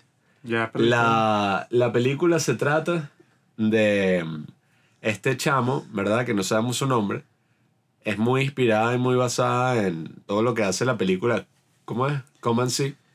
Que también es una de las películas más fuertes, así que puedes ver, muy perturbadora. Eh, dicen que es como la. François Truffaut dijo que era la única película antiguerra del mundo. De la historia, perdón. Y nada, la película es como una serie de episodios de este niño así en, en un lugar que ni siquiera sabemos determinadamente dónde es, pero un lugar europeo así súper horrible, ambientado como a finales de la Segunda Guerra Mundial. Y la vaina es tan horrible que parece épocas medievales, o sea, las épocas oscuras y tal. Y básicamente para, bueno, no entrar en detalle de todos los horrores así, como que de toda la película, porque tienen Dilo, demasiadas. No, o sea, es que si tú tratas de hacer eso, podemos pasar 10 minutos aquí contando puras vainas horribles, pues. Y no tiene mucho sentido. Mejor que veas la película y ya. Eh, No la vean, muy fea. no, sí, sí. Muy Porque, nada, resulta que es pasar este niño que tendría 8 o 7 años, el personaje. Básicamente, este niño pasa de persona en persona, porque claro, la situación que está viendo es súper dramática. Y bueno, son tres horas en blanco y negro de ver a este carajito como de 7, 8, creo que pasan como tres años, incluso en la grabación él empezó de 7 y terminó de 9. Y es ver básicamente eso, pues los mayores horrores de la humanidad en una película. Y está grabado súper arrecho, o sea, unos planos arrechísimos, demasiado finos. Pero es lo que digo, o sea, si me pusiera a contar las cosas que salen en la película, como se lo he contado a otras personas, ver, o sea... Cuenta una, vamos, para que la gente entienda. Yo creo que son tan exageradas las escenas. Es que son tantas. que la gente a la que le estás contando creería que tú estás exagerando. Sí, ¿sabes? sí, es que es lo que digo. Ya, desde que la primera escena de la película es un niño corriendo por un bosque con su mascota, ¿no? Que es como una zarigüeya. Y uno y ay, mira, no sé, lo están persiguiendo, el bicho está explorando, qué sé yo. Y de repente unos carajitos, unos chamitos así, unos niños lo agarran, le empiezan a caer a golpes así a puños, agarran a, a la mascota, la llenan de gasolina y la queman así frente a sus ojos. Y tú te quedas y que esos son los primeros minutos de The Painted Bird. Y tú estás como que, marico, que... O sea, yo ya en esa escena estaba ahí que... Esto es lo más horrible que he visto. Y, y, no- y la criatura retorciéndose así, corriendo en Sí. círculos mientras se quema. Marico, y... Es como que de ahora en adelante lo que viene es mierda, mierda y más mierda. No, y, y marico, efectivamente, o sea, todas las escenas de la maldita película, o sea, ya llega un punto que yo he pensado y que, marico, no, o sea, no le puede pasar más nada, no le puede pasar nada a este niño que, que ya no le haya pasado, o sea, nada peor, porque, marico, Ya se jodió. al maldito niño le pasa todos los horrores imaginables por la humanidad, o sea, yo le caen a coñazos, le caen a latigazos, lo tiran en las letrinas, lo violan, eh, tanto hombres como mujeres, eh, veo unas vainas horribles, horribles como escenas donde no solo es asesinato, sino violación forzada como con una tipa ahí que le meten una botella. Eh, vemos escenas donde destruyen villas completas, asesinatos. O sea, si ya Coman sí, que es una excelente película, es perturbadora, esta película agarra como ese concepto y lo lleva a que toda, o sea, si Coman sí, en general la experiencia es perturbadora, pero las partes más fuertes es como una escena completa de media hora, 20 minutos. Esta película se siente como tres horas de eso. O sea, que tú te quedas y que marico. O sea, ya, que ahí es donde estaba como esa eh, reticencia que yo tenía de escoger la película porque yo pensaba como que, incluso viéndola, yo sentí que, verga, esto se siente como un poco, mm, en inglés es exploitative, como, no sé, como que es explotador. O sea, ¿sabes? Como que viendo la película, yo ya llegaba a un punto que, marico, pero aquí se siente como explotador, como que están mostrándome las vainas más horribles y ya para yo, ¿sabes? Sentirme mal. Y, y era como un sentimiento ahí, pero claro, cuando tú ves todo eso y llegas como que al, al punto en que el mismo niño ya no, no había perdido totalmente su identidad, o sea, el niño no sabía cómo se llamaba, no sabía su fecha de nacimiento, no era nadie. Y, y básicamente al final, que fue como el momento que me conmovió, porque la película en general no me conmovió, sino que fue como una... espantó? Sí, o sea, estuve espantado toda la película. Y no, Eh, no hubo Horrible todo ella. Pablo me dijo que, marico, tienes que verla, es horrible. Y que eh, te estás contradiciendo, tienes que verla, es horrible. O sea, es mala. Que no, no, es horrible, literalmente. Es que a horrible. veces eso, o sea, si ese, yo, ahí es que yo pensé como, si esto es un lado de, de la experiencia humana, pues el sufrimiento, no está mal ver una película que básicamente encarne ese sufrimiento, porque la única escena en la que sí me conmoví fue cuando finalmente, ya casi que al final, o sea, que yo ya decía, marico, o sea, es que no tiene, se sentía como muy explotador, porque era como que, ok, hay otras películas donde te muestran que el personaje pasa por la mierda, pero tiene como un momento donde el bicho, ¿sabes? Como que se arrecha, ¿sabes? Parte vaina. o le pasa algo bueno después de todo eso que pasó.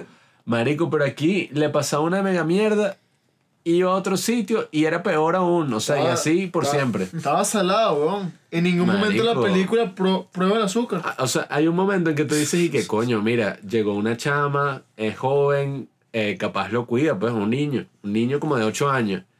Marico, la, la bicha era una puta loca, o sea, ¿Lo la, viola? la chama lo viola, o sea, se lo coge.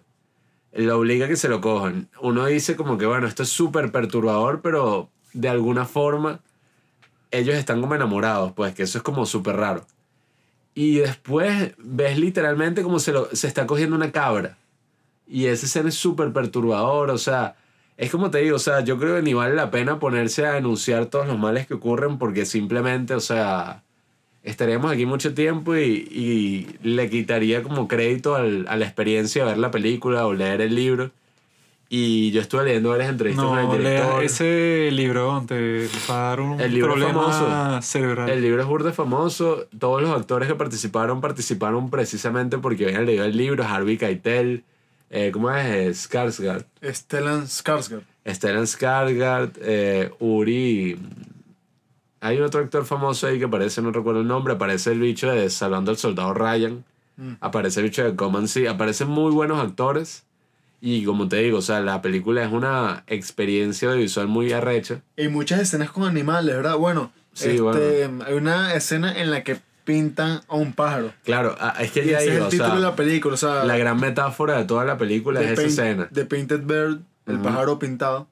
Y no sé exactamente para qué lo pinta, ¿verdad? O sea, No, o sea, esa escena es la más simbólica y la más representativa de toda la película, que es un bicho que atrapa pájaros que es como todo sádico, todo desagradable. ese hecho sí provoca entrar al coñazo. Es ¿no? que, marico, todos, todos, todos... Es pana, ¿no? ¿Qué? Ah, Lo ayuda. ¿Qué? Tiene sexo con una tipa ahí que parece como que una bruja y tal, pero además de eso, tipo pana.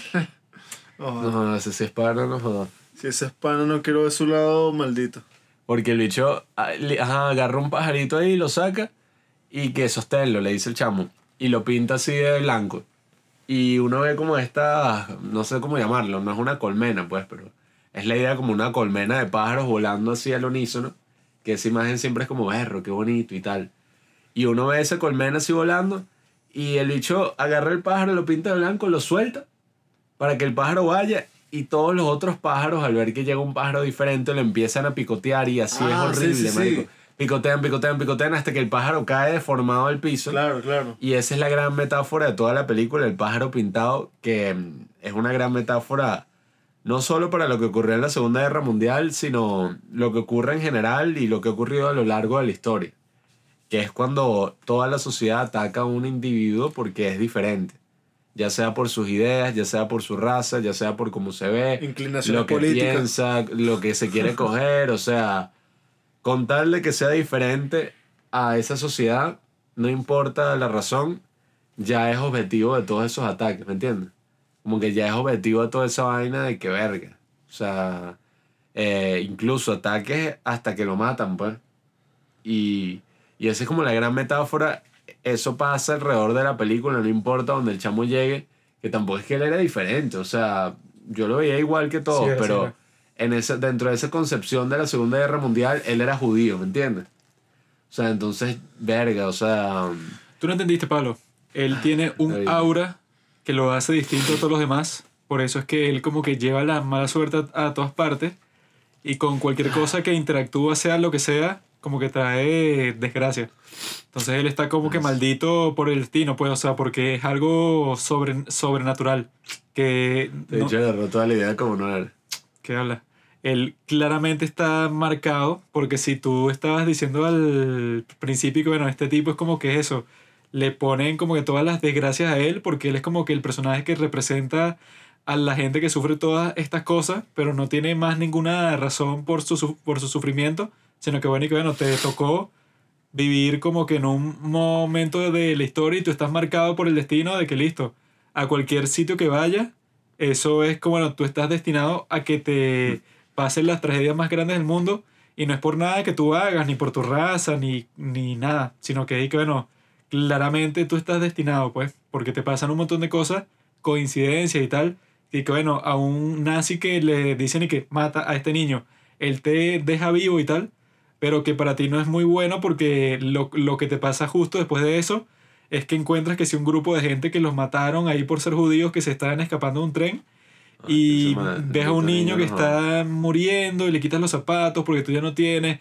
O sea, es y que bueno, cualquier cosa que te pase a ti, estás como que con la mala suerte marcado y en el terreno más hostil de todo el mundo. O sea, a él lo ponen en esta película, eso, como que una figura mágica, pero mágica y trágica. O sea, que es que, bueno, tú, por alguna razón que no sabemos por qué, o sea, estás destinado a que cualquier sitio que tú vayas, cualquier gesto, incluso inocente que tú haces, que no significa nada, que es que tú eres un brujo, eres un demonio, o sea, que una, Vampir. una bruja le dice al principio, y claro, claro, obviamente, si tú le ves los ojos, son completamente negros, son ojos de alguien que está poseído por el demonio, y si tú ves cómo camina y tal, o sea, le dicen como mil cosas, que, que bueno, está que si en el sitio más supersticioso del mundo, y le toca lidiar con los personajes más extraños, no sé, que si de toda la historia de la humanidad entera.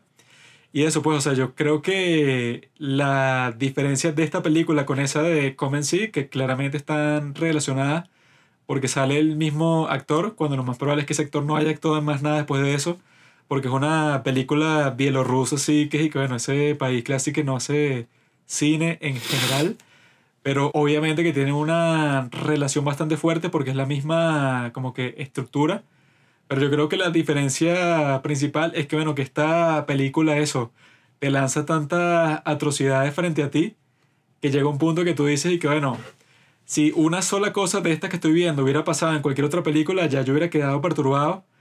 Pero como pasan todas en serie y como que no hay forma de, de que, de que llegue un héroe y te salve ni nada, sino que simplemente es que no, no, o sea, es como Funny Games, pues. Nunca va a llegar ningún héroe, ningún salvador nunca vas a tener y que sí la oportunidad de este chamo de vengarse, que no, bueno, no hay forma de que te vengues porque el número de gente que te ha jodido y que te ha tratado como un pedazo de basura es demasiado grande.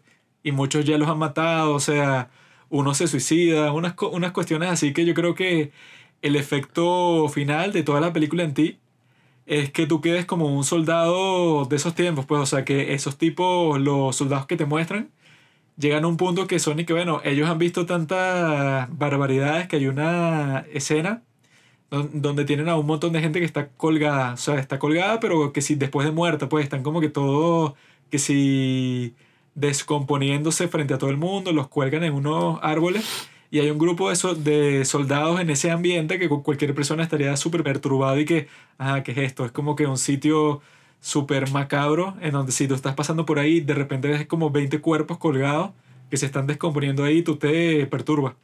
Pero estos soldados están que si charlando, riéndose en, e, en este trasfondo, entonces ahí es que tú piensas y que, ah, bueno, estos tipos ya llega un punto que, ajá, que han visto tantas cosas horribles y que han perpetrado que si genocidio en pequeña escala por donde han estado que ya ven cosas así y no les importa, pues, ni reaccionan. Ven algo que para una persona común sería que sea una pesadilla que nunca se te olvide en toda tu vida, pero ahorita estás ahí, ah, esto es como cualquier otro día ya. La película no está ambientada particularmente en algún país, incluso el idioma que están hablando es un idioma que habla muy pocas personas en el mundo. Eh, es como una mezcla de distintos idiomas. Eh, parecido un poco como el esperanto, pues, un idioma de este estilo. Y eso es por una razón muy específica y es porque no se busca decir que esto es un genocidio o algo que hizo, no sé, Polonia, que hizo Alemania, que hizo tal. Está el trasfondo de la Alemania nazi como está en la novela, pero la razón por la que también lo vuelve universal es porque, como dice el director en la entrevista, y que yo estaba pensando un poco sobre eso cuando la vi, esta eh, historia lo que hace es como que agarrar todos esos sufrimientos que han pasado mucha gente y acumularlos como en una sola persona, ¿sabes? Hacerlo mucho más directo. Eh, por eso es que yo decía que no necesariamente es y que, bueno, tiene que ver una persona que literalmente eh, se le murió la abuela y después lo enterró una bruja y lo vendió, lo compró como esclavo y después una bicha se cogió una cabra. O sea, no necesariamente eso tuvo que haber pasado así a una sola persona, sino que más bien encapsula el, el sufrimiento de muchas y muchas personas y muchos, muchos niños perdidos durante la Segunda Guerra Mundial y cosas que siguen pasando en la actualidad. Pues no es la Segunda Guerra Mundial como que el, único así gran genocidio que ha ocurrido, sino que han ocurrido otros genocidios a lo largo de la historia y del mundo. Entonces por eso es que yo pienso que, que la película no es ambientada como que, si bien es ambientada en Europa, no es ambientada como que, ah, bueno, esto ocurrió aquí en este sitio y el director lo dice, pues dice como que no. Eh, el director estuvo en el ejército, es polaco, y sigue en la reserva del ejército y él dice que él ve en ese sufrimiento cosas que él mismo experimentó, pues, o sea, ver como el talibán mataba a 12 niños por estar jugando voleibol. O sea, cosas que tú dices y que bueno, qué carajo. Y incluso si tiene todo ese sentimiento trágico que termina la película y tú estás y que odia a la humanidad, qué sé yo. Eh, si tiene una esperanza al final. Ah, sí tiene una esperanza al final y es cuando eh, finalmente después de ese reencuentro que tiene con el padre, que ahí es cuando yo digo que yo me conmoví porque todas esas emociones que el niño cargaba y mostraba ahí, el niño actor y, el mismo papá, yo imaginaba eso y yo decía, después de todo lo que ha pasado, reencontrarse debe ser algo de otra dimensión, otro mundo, pues como algo que ni siquiera soñaría. Alguien que ni siquiera se acordaba de su nombre, de dónde había nacido, dónde era. Y nada, después de que se reencuentran, pasa todo este proceso, el chamo casi que ni quiere hablar, pero cuando ya van camino a su casa, que uno piensa como que, bueno, supongo que la guerra ya se acabó, el niño ve que el papá tiene tatuados los números de, de que estuvo en un campo de concentración, pues en el antebrazo. Y uno entiende como verlo, si este niño pasó por todo esto, ¿por qué habrá pasado el papá? Y por qué habrán pasado millones de personas en esa época y en, y en Mm. el resto de la historia. No, y que ahí es que el chamo se da cuenta y que, ah, bueno, yo no le puedo exigir mucho a él porque él al principio su reacción fue que tú me dejaste y porque tú me dejaste, bueno, yo pasé por la serie de experiencias más extremas de sufrimiento de toda la historia, pero cuando ve que, ah, bueno, tu papá, entre comillas, te dejó porque estaba en un campo de concentración, o sea, que no tuvo ninguna opción, él no sé cómo habrá hecho para haberse escapado de ahí, pero bueno, no fue una decisión, pero en lo absoluto. No, y, y ahí es que está el momento como esperanzador para mí. Y bueno, aparentemente el momento esperanzador del libro en general. Que es cuando el niño dibuja, o escribe más bien, en, la, en el vidrio así todo húmedo, escribe su nombre, Joshua, algo así. Que es como que finalmente recordó su nombre. Y ahí es que empieza por primera vez a escucharse música en la película y hay un plano hacia arriba, hacia el cielo y vemos un pájaro volando. Y es como, bueno, después de todo eso que pasó al final, de alguna forma el niño pudo recuperar su identidad, pues que, que es como de lo más importante que todos tenemos. Pero la palabra es recuperar. ¿Alguna vez ide- identidad? Claro, o sea, tu identidad antes de todo eso que pasó, pues antes de que lo mandaran con ese familiar lejana, que él veía la foto y tocaba piano. Pero es que era tan pequeño que es como raro. No sé cómo explicarlo, ¿sabes? Es como si te llevan a Disney de pequeño. Tiene mucho sentido. Claro, pero identidad no en el sentido de No una vas a recordar- identidad no formada, no pero mucho. la identidad esencial de una persona, el nombre. O sea, ¿quién eres? Claro. O sea, porque si no, tú eres un animal. Que, por ejemplo, a mí de pequeño me dijeron que te tienes que aprender la dirección de la casa. Claro, te tienes que aprender el número de la casa y nuestros números por si te pierdes. Tu nombre, tu escribir el nombre. Yo recuerdo en preescolar eso era todo un tema y este ya aprendió a escribir su nombre. tal. Sí, ¿verdad? El otro no. Y, y esas son las cosas que nos vuelven humanos esencialmente. Me risa que sí, ¿verdad? Como si yo no lo hubiera vivido. No, es que... Analfabeto. O sea, el hecho de que nosotros le pongamos nombres a las cosas... Yo nunca te he visto escribir a ti.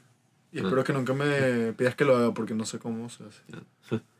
El hecho de que nosotros le pongamos nombres a las cosas es algo inherentemente humano, pues. O sea, nosotros somos los que nombramos los animales, las mascotas les ponemos un nombre propio. Adán lo hizo por nosotros.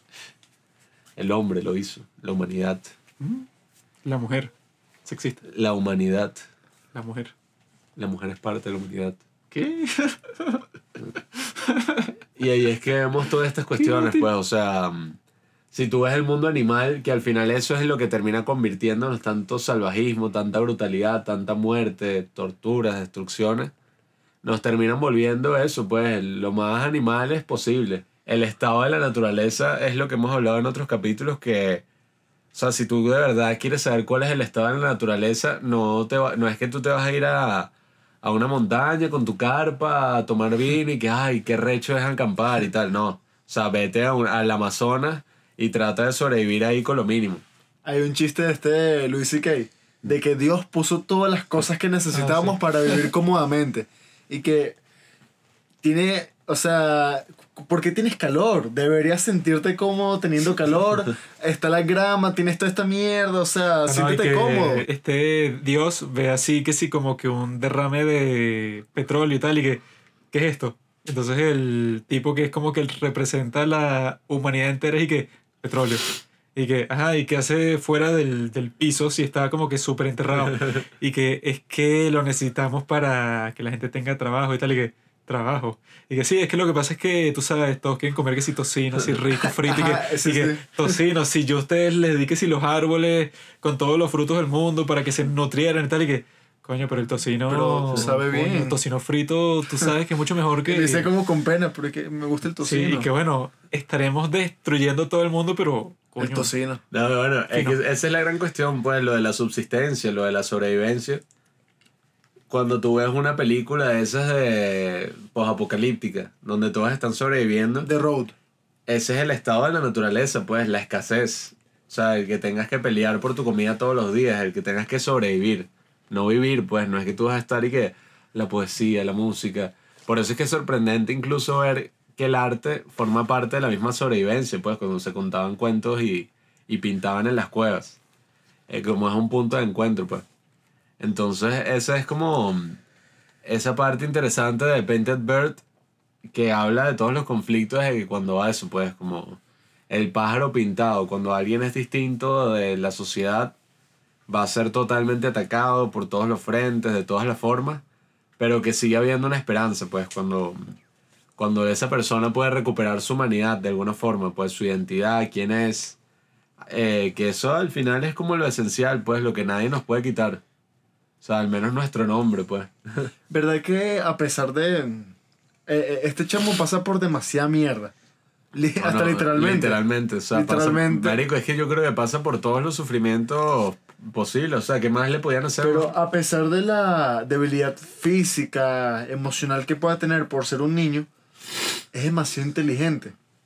Hay escenas en las que tú dices, coño, bien chamito. Hay una parte en la que el viejo este maldito que lo maltrató hasta no poder más, el tipo, el chamito hace una vaina que bueno, y que viejo maldito, te lo mereces. ¿Cuál, cuál? Bueno, no, bueno, X, lo voy a decir. Este, cuando están amarrados con un mecate, con una... Ah, bueno, verga, marico. y lo jala, no. Es que por eso te digo, esa mierda no me voy a poner aquí como a contar con, Con detalles. tanto detalle todo lo que pasa porque pasan tantas cosas que... Y que el tipo que se lo estaba violando Pero- al niño, se lo comieron unas ratas. Esa escena en particular en la que está atado junto con el viejo con el mecate, no fue tanto como que es, es como una, un, inst- un instinto, ¿sabes? De, como de supervivencia. Que tú no lo piensas, es, es un impulso. Es que ya, como que pones tu mano. Tú dices, cuando el carajito está en el invierno ahí viendo cómo Claro. sobrevivir, marico, ¿por qué quiere sobrevivir? O sea, tú, no, tú pones tu mano en una hornilla caliente y tú la quitas, y, y, o sea, instintivamente. No tienes que pensar y que me estoy quemando. ¿Será que quito la mano? sí, sí, claro. Mm. Lo de Doctor House. Ay, que el tipo, o sea, que también son cosas que, que ¿qué película es esta? Que llega un nazi y tienen a un tipo que es como que judío, así, más viejo, que si de 60 y pico con traje y tal. Y está el niño, ¿no? Entonces el judío con traje más viejo, cuando llega el nazi con la pistola, le dice que cerdo. Y el nazi le dispara. Y el niño como que ve la vaina y como el judío antes de morir le escupió en las botas al nazi, el tipo se las empieza que sí a limpiar, el niño así, pero como que obsesivamente, eh, como que para que no lo mate y a sangre fría. Y yo lo que pensaba ahí es que, ¿por qué quieres seguir viviendo? weón? O sea, tú has tenido la vida pero más miserable que yo he visto en toda mi vida. O sea, gente se ha suicidado por muchísimo menos y tú estás dispuesto y que, bueno, le voy a limpiar las botas a este nazi para que me dé la oportunidad de seguir viviendo y que, coño, o sea, No, qué tan fuerte es tu, es tu deseo de sobrevivir. ¿Qué- Si tú has vivido unas vainas que yo ni me imagino qué carajo haría yo si las tuviera que enfrentar. O sea, ¿Qué, qué deseos tendrá el niño? O sea, ¿cuál, No, y- cuál será su sueño y- siendo tan pequeño? como no hará todo habla- eso precisamente porque es niño. Y eso, como no sea, no hablas, tú estará no pensando- sabes y que, ajá, y, y tú, o sea, ¿qué tienes como que de objetivo? Co- ¿Cuáles son tus reacciones directas a todas las cosas que están pasando? O sea, no sé. Pero es una vaina tan hu- humana relacionarte por el sufrimiento. El, ti- el chamito no habla en toda la película Este. Bueno, no, además, la- casi que la última vez que hables y que te voy a cuidar, caballito, un caballo encuentra herido. Yo no sé, marico, no entendí. Lo llevó a un pueblo y por alguna razón los tipos del pueblo agarraron el caballo y Ah, lo es separaron. en que dos. dicen que, ajá, como que cuando un caballo está herido, o sea, que si de la pierna, como que entre comillas ya no es útil y lo sacrifican, ¿no? La diferencia es que el tipo fue que, ok, lo voy a sacrificar, pero de la forma más sádica y que, bueno, le voy a poner eso como que una, una cuerda en el cuello y tengo unos, unos bueyes que van a, a, como que a, ¿cómo se dice? A empujar que si eso, que si con toda la fuerza del mundo y voy a partir el caballo en dos cuando el niño lo estaba que si cuidando y que, ay, pobrecito, tiene una herida en una de las patas que tiene. Pero es que, o sea, que todo lo que le pasa es que, ay, ¿por qué? O sea, que ni siquiera es como que necesario y que, no, bueno, cosas de, de la guerra, como, como pasa en Comen sí, pues, y que, bueno, está este ejército de puros chamitos que va contra este otro ejército que te invaden y su objetivo específico es hacer como que un genocidio, pero porque los tipos están locos y ya. Pero en este y que, ay, ¿por qué? O sea, no hay como que ninguna orden, o sea, que yo creo que eso es lo que lo hace como que más perturbador y todo, porque em, comen sí como que te muestran y que, ah, claro, estos nazis ya están como que tan perturbados psicológicamente que los tipos están dispuestos a todo y no les importa, no tienen empatía ni nada, porque es como que un sistema, pues un sistema que te hace pensar y que, ah, bueno, como yo no di la orden al principio, no soy culpable, pero en este caso es y que, bueno, no hay ningún sistema, es y que, bueno, Ay, que ya es como es la que- bestialidad, sí, la es que toda la humanidad, cualquier persona que tú te encuentres, que esté aislada en una, en una cabaña cualquiera, puede ser que si el, el- la, la persona más monstruosa que tú hayas conocido sin ninguna razón. pues. Con decirte que una de las personas más así buenas de la película es un nazi. Ah, sí. O sea, que te dice eso del mundo bueno. Que- que- Pero Sí. bueno, yo les recomendaría ver Common Sea antes de ver The Painted Bird. Si les interesan esas películas perturbadoras. Me gustó más Common Sea porque bueno, tiene como obviamente otro objetivo, otro, es otro tipo de película, pues incluso... No, y que incluso Comen sí quizás la puedes volver a ver. Esta, Sí, yo creo que nunca en mi vida va a ser que vamos a ver de Painted Bird. No, sí, es que fue muy buena. O sea, en, en cambio, Come en sí quizás se la puedes mostrar a alguien, o sea, pero como que advirtiéndole que es perturbadora, pero tiene como que un propósito más Claro, o sea, normal. el final súper imponente cuando lo vean, el de Common Sea, toda la película en general es muy fuerte y es como, trata lo mismo de, de Painted Bird, pero más, más sutil, pues. es como ese mismo proceso de deshumanización. Y bueno, nada, esa fue mi opción del año 2020. Fue raro porque no... Me siento raro, pues no es como con las otras películas del 2020 que tú estabas y que, ah, coño. Del 2019, perdón, que tú estás y de coño. Esta película me encantó, la volvería a ver. Eh, para mí esta película es un poco como una metáfora del año 2020 en general. Eh, ok, fino, ya pasó, pero no es algo que me gustaría volver a vivir.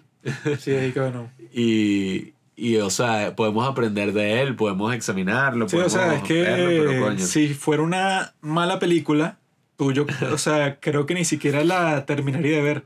Sí. Sino que llega un punto que tú dices y que, ay, ¿cuál es el punto que te muestra como que un poco de tragedias y sufrimientos, pero todos perturbadores?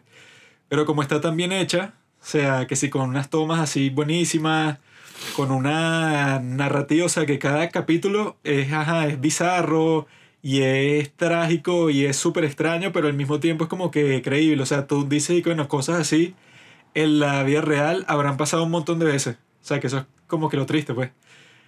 Pero que sí, pues, o sea, que te lo muestra y tú no piensas y que, ay, qué estúpido, este tipo, o sea, te está mostrando algo feo, pero eso, para que te asustes y ya. Sino que es que, bueno, todo en verdad se ve lógico, pues. Todo pudo haber pasado así y eso es lo perturbador. Sí raya mucho con eso de lo explotador. Pero bueno, qué coño, hay géneros cinematográficos de Sony Exploitative Films. Así que No, tampoco que, o sea, hay películas que, ajá, que lo hacen, pero es como que eso, para causar un efecto como que instantáneo y no están como que muy conscientes de que, bueno, las prácticas que estás usando son como que demasiado bestiales. Que sí, bueno, que si esa de holocausto caníbal que dicen y que, ah, bueno, el tipo obviamente que no mató gente para hacerla, pero sí mató a varios animales en, en cámara solo para que fuera como que, oh, este tipo como que no le importa nada. Mataron a una tortuga, mataron a otro animales, pero para que la gente dijera y que esta película es un- una locura, hay que verla sí o sí. Sí, o como hacen Pero esas en- películas así explotadoras, pues, que es como por el shock value. Sí, pero en este caso se ve que el tipo, bueno, no, no hizo esta película casualmente, pero ni de vaina. Sino Eh, que el sí. tipo habrá pasado planeando toda la cuestión por un montón de años y eso, como que un proyecto de pasión que el tipo habrá dicho que "Ah, esto tiene que salir perfecto y se nota bastante. Todos los actores que aparecen, la cinematografía, O sea que todo, todo. para nada se percibe que no, este tipo simplemente hizo una película para trolear al- a la gente que le ve y que, y que mira, te engañé para que pasaras tres horas viendo un montón de tragedias sin sentido y ya, sino que es eso, pues sí tiene un mensaje mucho más profundo y es lo que hace que valga la pena verla.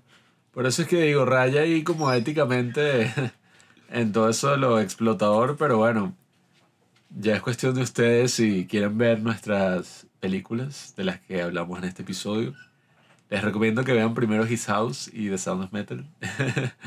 Eh, el orden no fue arbitrario de todas estas películas. Y bueno, ya este es como nuestro gran... Ya tuvimos el velorio, que fue el episodio bonus. Ya esto es nuestro gran entierro del año 2020 y nada.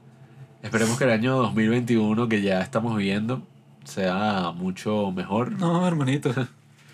El, para el cine, al menos. No, no, no. El 2021 es la secuela. Es como el 2020 recargado, Matrix Reloaded. Esperemos que estrenen Doom, que estrenen todas las. Viene la pandemia, viene el COVID-21, Y compadre. el, y el 2022 completa la trilogía de las gracias. Dios ha estado. La vida es sufrimiento, ¿qué coño? Dios ha estado rebelde últimamente. Yo creo que hay que hacer una cruzada para que se calme. Te la dejé arrechito, ¿verdad, Dios? Ah, sí, Sé que te agarré no por la chiva. joder, ¿no? Ah, La vida al final es sufrimiento, pero bueno, ¿qué coño? pero bueno, yo creo que todos ustedes, ¿verdad? Que están escuchando este podcast, en su espíritu, tienen el bien y tienen el mal. Y como decía el gran sabio Chipatuli, decía que, que bueno, en tu interior tú tienes dos lobos. El lobo del bien y el lobo del mal. Entonces, el lobo que gana es el lobo al que tú alimentes, ¿no? Si escuchas este podcast, significa que estás del lado del bien. Y lo más probable es que cuando mueras, vayas al cielo y que tus hijos vayan al infierno porque de tal palo tal astilla. Gracias amigos, nos vemos en la próxima edición de ¿Por qué Juanqui habla de aliens, política? Y Robinson y yo nos reímos. Gracias por escuchar Los Padres del Cine. Síguenos en Instagram en arroba los padres del cine para enterarte de los nuevos capítulos que iremos publicando. Si nos escuchas por Apple Podcast, déjanos una reseña. Si no, disfruta escuchándonos en todas las aplicaciones por las que puedas descargar podcast.